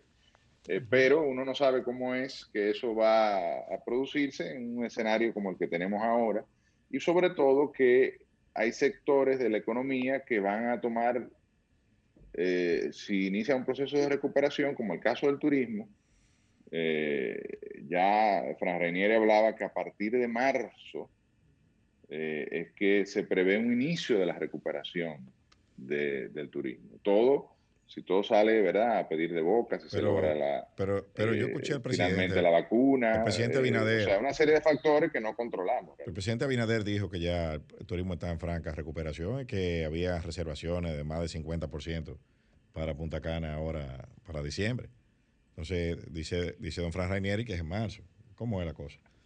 Eh, bueno, lo que hay un turismo interno, tú tienes que también eh, tomar en consideración eso, que eh, de hecho sea de paso ha sido, yo te diría que soporte para la industria turística en estos momentos de crisis, y yo lo he podido comprobar en el caso de la región sur, de Barahona, el, el dominicano está cansado de estar en su casa, como es lógico, ¿no? Entonces, aprovecha los fines de semana o cualquier momento que tenga la, posibilidad de hacer y sobre todo a partir de la, de la apertura que se inició el primero de octubre de los hoteles, sobre todo en el caso de Punta Cana, Bávaro y esa zona, que es la zona eh, turística más importante de la República Dominicana, donde están los grandes hoteles de todo incluido, los, famosos resorts, y la gente está realmente visitando eh, estos establecimientos para botar un poco el golpe del, del, confinamiento. Y se están haciendo, se están haciendo los esfuerzos. No hay esos hoteles de todo incluido, pero hay una, tú te das cuenta de que hay realmente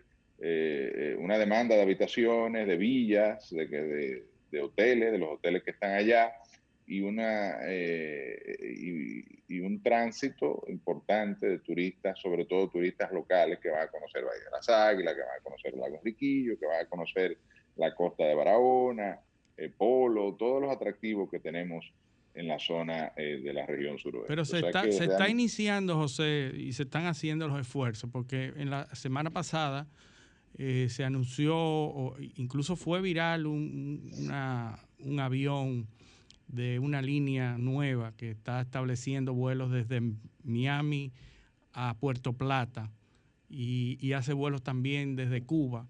Eh, la, línea Sky Cana se hizo viral porque el avión, un, avión de alto fuselaje, eh, decía Go Puerto Plata, grande y, se hizo viral esa, esa foto. Es decir, se están haciendo los aprestos para que vengan turistas estableciendo vuelos, que es lo que, es lo que no hay, porque si no hay vuelos y si las aerolíneas del mundo eh, suspendieron esas rutas o están suspendidas esas rutas, pues los turistas no van a poder venir. Por más esfuerzo que haga el gobierno, no vamos a tener los turistas. Pero yo sé que se están haciendo eh, esos esfuerzos y que con Dios delante, y si la situación se, está, se estabiliza en el mercado internacional con respecto a la pandemia, pues vamos a tener turistas de nuevo, porque tenemos los recursos. Esos recursos nunca han estado, eh, nunca se han disminuido. Las playas, el sol, la, claro. los hoteles. La pregunta y el, gran, el, el, gran question mark o el, gran signo de interrogación es a qué ritmo se va a recuperar Es- el turismo.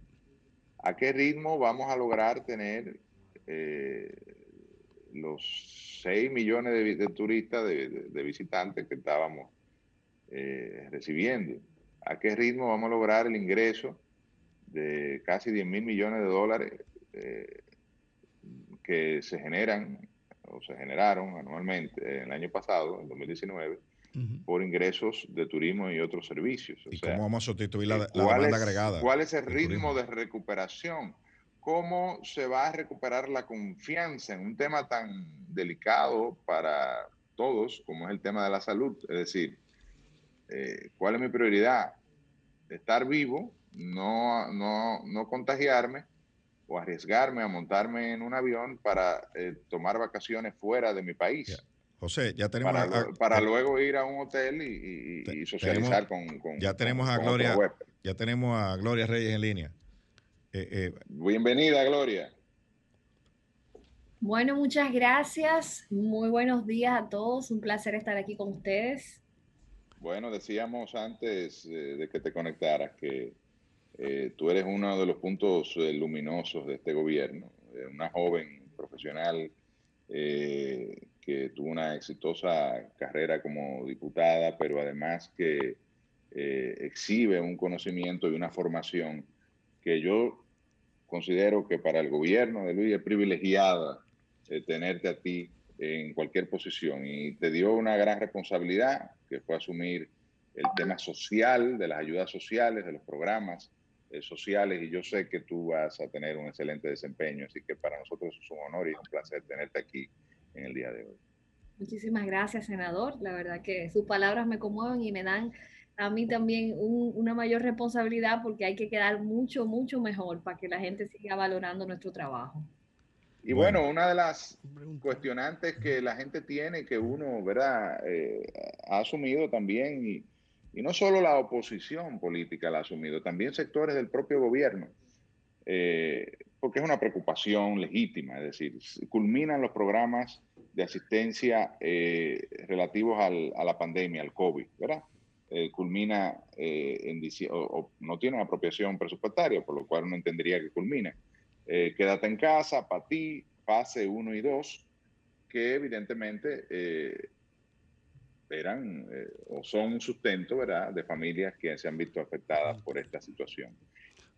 ¿Qué prevé o qué ha previsto el gobierno? El Ministerio de Economía, Planificación y Desarrollo dio en estos días suministro unas declaraciones de que se está buscando alternativas de focalización. ¿Cuál es la idea que se tiene con relación a esto? Permíteme, Bueno. José, escúchame, Gloria. eh, mucha gente oye Prosoli, inmediatamente lo asocia a Solidaridad, que es una tarjeta, que es, un, que es una plataforma. Pero yo quiero que tú expliques, antes de esa pregunta de José, ¿qué es Prosoli? Para que iniciemos con eso, porque yo soy uno de los que estaba confundido con eso. Bueno, sí, muy bien. Es importante aclarar eso, porque la gente cuando se habla de Prosolio, Progresando con Solidaridad, lo asocia solo a la tarjeta Solidaridad, pero Prosoli es una institución que es mucho más que eso. Además de las transferencias condicionadas que se entregan bajo los subsidios de la tarjeta, es todo un programa de acompañamiento socioeducativo a las familias en procura de eliminar la pobreza y además sirve como un conector entre las demandas de esos gru- grupos vulnerables y la oferta del Estado. O sea, nosotros tenemos una responsabilidad que es clara, es el, es el principal programa de protección social que procura eliminar y reducir la pobreza en el país. Pero eso se establece mediante varios mecanismos. Uno de ellos es la entrega de las transferencias condicionadas, que es lo económico, pero lo más grande de todo el programa es el acompañamiento sociofamiliar que se realiza con más de 50 intervenciones de programas y proyectos que van desde la educación en los centros de capacitación y formación, desde el apoyo a la agricultura familiar, los programas de comercio solidario que trabajamos con los artesanos en todo el país. Es eh, un, un sistema de acompañamiento familiar que lo que quiere es la inclusión productiva de las familias como un mecanismo para romper el círculo de la pobreza. Entonces, eso es lo más importante que tiene la entidad. Por eso es parte de lo que hemos querido fortalecer en esta nueva etapa de Prosoli, definiendo con claridad cuáles son los criterios de entrada a los programas sociales y cuáles son los criterios de salida.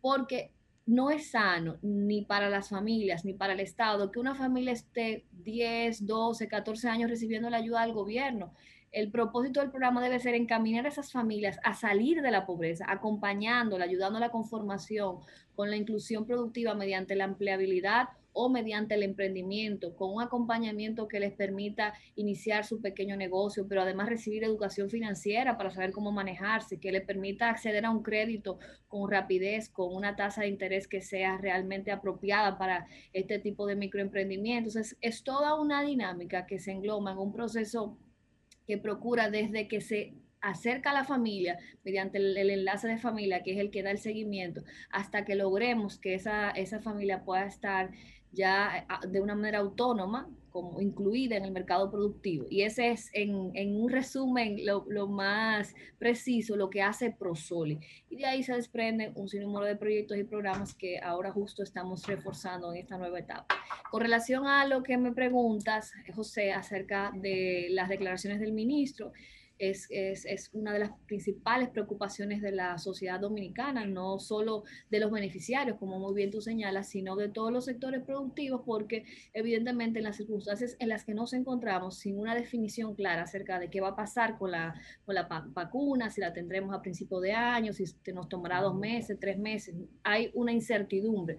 Y bueno, esta preocupación ha motivado a que el presidente defina un grupo de trabajo que está justamente identificado como dijo nuestro ministro Miguel Seara, la, focalización de estos subsidios y ver qué mecanismos dentro de las disponibilidades que tiene el presupuesto ya aprobado podemos diseñar eh, con, nuevos tipos de subsidios para el apoyo y, y, seguir acompañando a la familia. Lo importante es que la gente sepa que el gobierno no va a desamparar al pueblo dominicano. el presidente está comprometido con el apoyo a las familias dominicanas y sobre todo a las familias más pobres y más vulnerables. Y justo estamos estudiando las posibilidades que nos permite el presupuesto. Ya el presidente ha anunciado que serían agregadas 200 mil familias adicionalmente a lo que es el proyecto, todo lo que trabaja con la parte del plan Comer es Primero programa de subsidio, que ahora es eh, lo que nosotros eh, denominamos en campaña la doble, que es duplicar el monto de este programa básico de apoyo a la alimentación de las familias, que antes de la pandemia era 825 pesos y que ahora será 1.650. Queremos llevar de 830 mil, 40 mil familias a un millón de familias beneficiarias para que puedan recibir ese, ese subsidio y ese apoyo desde el gobierno. Entonces, en el marco de ese esfuerzo que se está haciendo en estos momentos, en los próximos días, el presidente podría anunciar algunas conclusiones relacionadas a, lo que es la, focalización. Lo que queremos es que los, las ayudas lleguen a la gente que realmente la necesita, por eso están haciendo evaluaciones acerca de los beneficiarios. Tenemos ahora en diciembre el bono navideño que ya se ha hecho público el mecanismo que vamos a, implementar. Ya no estaremos entregando las tradicionales cajas navideñas ni fundas, sino que será una tarjeta de consumo que se podrá utilizar en cualquier establecimiento que tenga Verifone y tendrá un valor de 1.500 pesos. Lo interesante de esta tarjeta, José, y el país que escuche también, y bueno que ya la gente vaya conociendo la metodología, es que podrá ser activada solo por las personas que no son funcionarios públicos, no son empleados públicos y que además no están dentro de los programas sociales, porque ahora las familias de, que están dentro del programa de Quédate en casa reciben 5 mil y 7 mil 500 pesos. Entonces, la idea de este bono adicional es que esas familias que no reciben nada y que realmente están en una condición de, de por lo menos tengan algo, el bono tendrá un valor de 1.500 pesos y ya en la semana, en la primera semana de, de, diciembre se estará haciendo la presentación al país de cómo, cómo será la, la, dinámica para que se pueda utilizar. Las personas tendrán que activar con su cédula esta tarjeta del bono navideño. Eh, solo una persona podrá activarla por plástico, o sea que ahí nos evitaremos lo que tradicionalmente pasaba, que algunas gentes se quedaban con varias cajas en su casa o la distribuían entre, entre sus familiares. La idea es que esto llegue de manera Excelente. más expedita y directa a quien realmente la necesita y para eso se utilizarán varios mecanismos, utilizaremos a las iglesias, a las fundaciones, eh, nosotros desde Prosoli también utilizando lo que es el mapa de pobreza de Suben, haremos jornadas para las entregas de, de, estos bonos de Navidad y el plan social que tradicionalmente también lo hace, en vez de entregar las cajas y las fundas, lo hará mediante las tarjetas con todas las organizaciones que, las, que, que hacía tradicionalmente las entregas. Tú sabes que eso va a ser un experimento social, ¿verdad? Sí, claro. Eh, porque la gente está muy acostumbrada. Eh, eso podrá tener sus críticas, eh, sus detractores y gente que está de acuerdo en que se haga de esa manera, porque al final eh, no deja de caer en un elemento clientelar, eh, pudiese manejarse de esa manera. Pero la gente está muy acostumbrada a recibir su funda o su caja. Eh, es algo prácticamente de la idiosincrasia, es algo cultural. Yo siempre he dicho que si tú le pones una caja a una gente, y le pone eh, 500 pesos, 1000 pesos al lado, la gente va a preferir la caja porque quiere llevarse ese elemento, ¿no? Y ver qué tiene adentro. Y, y... También tiene un componente de tradición, de, de parte sí, de la cultura. Claro, claro. De la canasta, la famosa caja, canasta, funda. Algo novedoso y como tú muy bien dices, es un experimento social, la primera vez que se hace. Nosotros Pero hay que avanzar, hay que avanzar efectivo, pero evidentemente es un proceso que iremos haciendo los ajustes porque es la primera vez que se implementa. Eh, Gloria, yo quisiera, yo quisiera preguntar, eh, a nivel presupuestario, eh, ¿cuál es la, o sea, la partida para destinada a Prosoli para 2021 en medio de este de esta situación ¿no? mundial? ¿Cuál es? ¿Cómo? ¿Cuántas familias? o cuántas personas Mira, va a impactar? Porque te pregunto porque estuve leyendo que el objetivo eran 311 mil personas en, en, Prosoli, en, la, en, la, en, el, en, la, en el adendum del presupuesto, eh, no, o 311 mil familias. te es? cuento un poquito cómo funciona. Sí.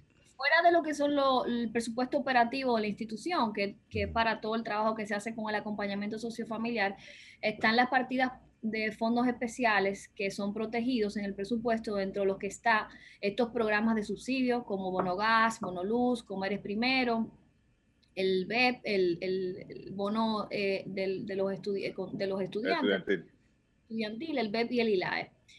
Estos montos en la partida relacionada a el Comeres Primero, que es el que estamos duplicando, el monto de presupu pues, presupuestado es 16 mil millones de pesos en esa partida. Bono Gas y Bono Luz tienen dos mil y tantos millones cada uno y me parece que ILAE tiene unos mil millones. No, no, no, no lo preciso en este momento, pero estas partidas están separadas y son fondos especiales que están protegidos dentro de los programas de la presidencia. Y ahí el monto que si, si tu pregunta es acerca del presupuesto de comer es primero de las nuevas familias para incluir es de 16 mil millones y estaríamos hablando de cerca de nuevas familias, de 250 mil nuevas familias. Hay una partida porque, de Prosoli especial, que, eh, eh, eh, porque está como eh, tan individualizada y hay una partida que es de Prosoli. ¿O Prosoli maneja todos esos programas? Todos esos programas los maneja Prosoli, pero recuérdate okay. que esos son fondos que se transfieren directamente a los beneficiarios, nosotros no los administramos. Perfecto. Están asignadas presupuestariamente a nosotros, pero nosotros no, lo, no, no hacemos el manejo, sino que desde tesorería se transfiere directamente mediante ADES en los subsidios. Sí está bajo la responsabilidad nuestra, sobre todo lo que es la evaluación de las corresponsabilidades, porque recuerda, en el caso de Comeres Primero y en los bonos estudiantiles son, son condicionados para el subsidio. Nosotros tenemos que validar la corresponsabilidad. Por eso los enlaces familiares y los supervisores tienen que monitorear que las familias cumplan con, eh, en el caso de la, de la, condicionalidad de salud, con llevar a los niños a las vacunas, las mujeres a hacerse su chequeo médico y con la asistencia escolar. Entonces, ahora, con las nuevas circunstancias de pandemia, uno de los temas que estamos identificando cómo poder eh, cumplir con el requisito de la, de la corresponsabilidad es el tema de la, de la educación a, a, distancia. No es tan simple poder validar la asistencia a clases de los estudiantes para, el, para los bonos estudiantiles. Entonces, eso, eso sí que es uno, uno de, los, de los temas que... Sí. tenemos como desafíos en esta nueva etapa, debo decir que por cuestiones humanitarias, este año completo estos bonos se han continuado entregando. Además, estaban presupuestados, estamos en una condición muy especial, a pesar de que las corresponsabilidades no se han podido validar porque no había una asistencia a clase, los bonos, se, los subsidios se mantuvieron durante todo el año. Entonces, para Prosoli, la pregunta de cuál es el presupuesto, cuáles son las familias nuevas, estamos hablando de cerca de 250 mil nuevas familias que se incluirían en los programas de acompañamiento sociofamiliar y las transferencias condicionadas. Esto nos llevaría a un millón de familias como general, o sea, el, el seguimiento y, y la, el, la, membresía, si lo podemos decir así, de familias ProSoli llegaría a un millón en el año 2021. Ese es, o sea, eh, que hay una mayor, una mayor cobertura de la que actualmente eh, existe, ¿no? Correcto, que estamos hablando de unas 830 mil, 40 mil familias aproximadamente. Ahora bien, ¿qué, ¿qué, queremos nosotros hacer este nuevo año? Evidentemente, con los ajustes del lugar y viendo cómo evoluciona la, la pandemia, identificar cuáles familias ya pueden ser graduadas del programa y entonces buscar nuevas familias que no, ha, no han participado y hacer ese ciclo de entrada y salida que sea más fluido y que no esté tan estático por tantos años. Evidentemente, validando que la gente... Claro. Hay, que la gente haya progresado con solidaridad. Claro, eso que ya es, no sea tan vulnerable, ¿no? Para eso hemos estado trabajando en esta etapa inicial mucho con eh, alianzas público-privadas y además interinstitucional dentro de las entidades públicas para desarrollar estrategias que nos ayuden, por ejemplo, con la agricultura familiar. Tenemos, cuando, cuando yo entré a ProSoli, teníamos habilitadas ocho casas sombra, que son unos métodos de producción agrícola validados por FAO. Al año, a final de año, vamos a cerrar con 30 casas sombras. La producción de esas casas sombras, que son unas unidades productivas donde de manera asociativa 20, 25 familias cosechan para el consumo y, y el excedente comercializar, ya nosotros hemos, estamos logrando conectar con tiendas de ventas de, de, productos agrícolas gourmet, por ejemplo, como Terra Verde, para que compre la producción de las casas sombras desde la siembra. Excelente. Y al mismo tiempo lo estamos haciendo con algunos restaurantes y, y buscando los mecanismos para apoyar a las familias de estas unidades productivas agrícolas, lo que llamamos agricultura familiar, en la comercialización y colocación de estos productos. Pero al mismo tiempo, ya hemos iniciado una mesa de trabajo con compras y contrataciones para identificar cómo simplificamos los procedimientos de compras públicas para que las entidades del Estado puedan comprarle a estos productores, porque el, el, el Estado es el 30% del, del, del, claro. Del en compra. Entonces, bueno, evidentemente, es un, Gloria, es un... lamentablemente el, el, tiempo es criminal y tendremos que invitarte nuevamente para seguir Así hablando será. de esos interesantes. Así que, que hablar. No. Yo les agradezco muchísimo y de verdad eh, eh, a la gente que sepa que estamos trabajando con mucho, con mucha determinación y preocupados por, por brindar las mejores soluciones ante la situación que está viviendo y que el gobierno y Prosoli no van a dejar solos a la familia dominicana. Muchas gracias, querida. Un abrazo. Bueno, gracias a nuestros oyentes. Eh, despedirnos hasta el próximo sábado. Esto fue Careo Semanal. Hasta el sábado que viene, si Dios quiere. Careo con habilidad, encuentro e interrogatorio. Careo con agilidad. Para lo importante y notorio. Careo sin recreo. Careo sin abucheo. Careo y su apogeo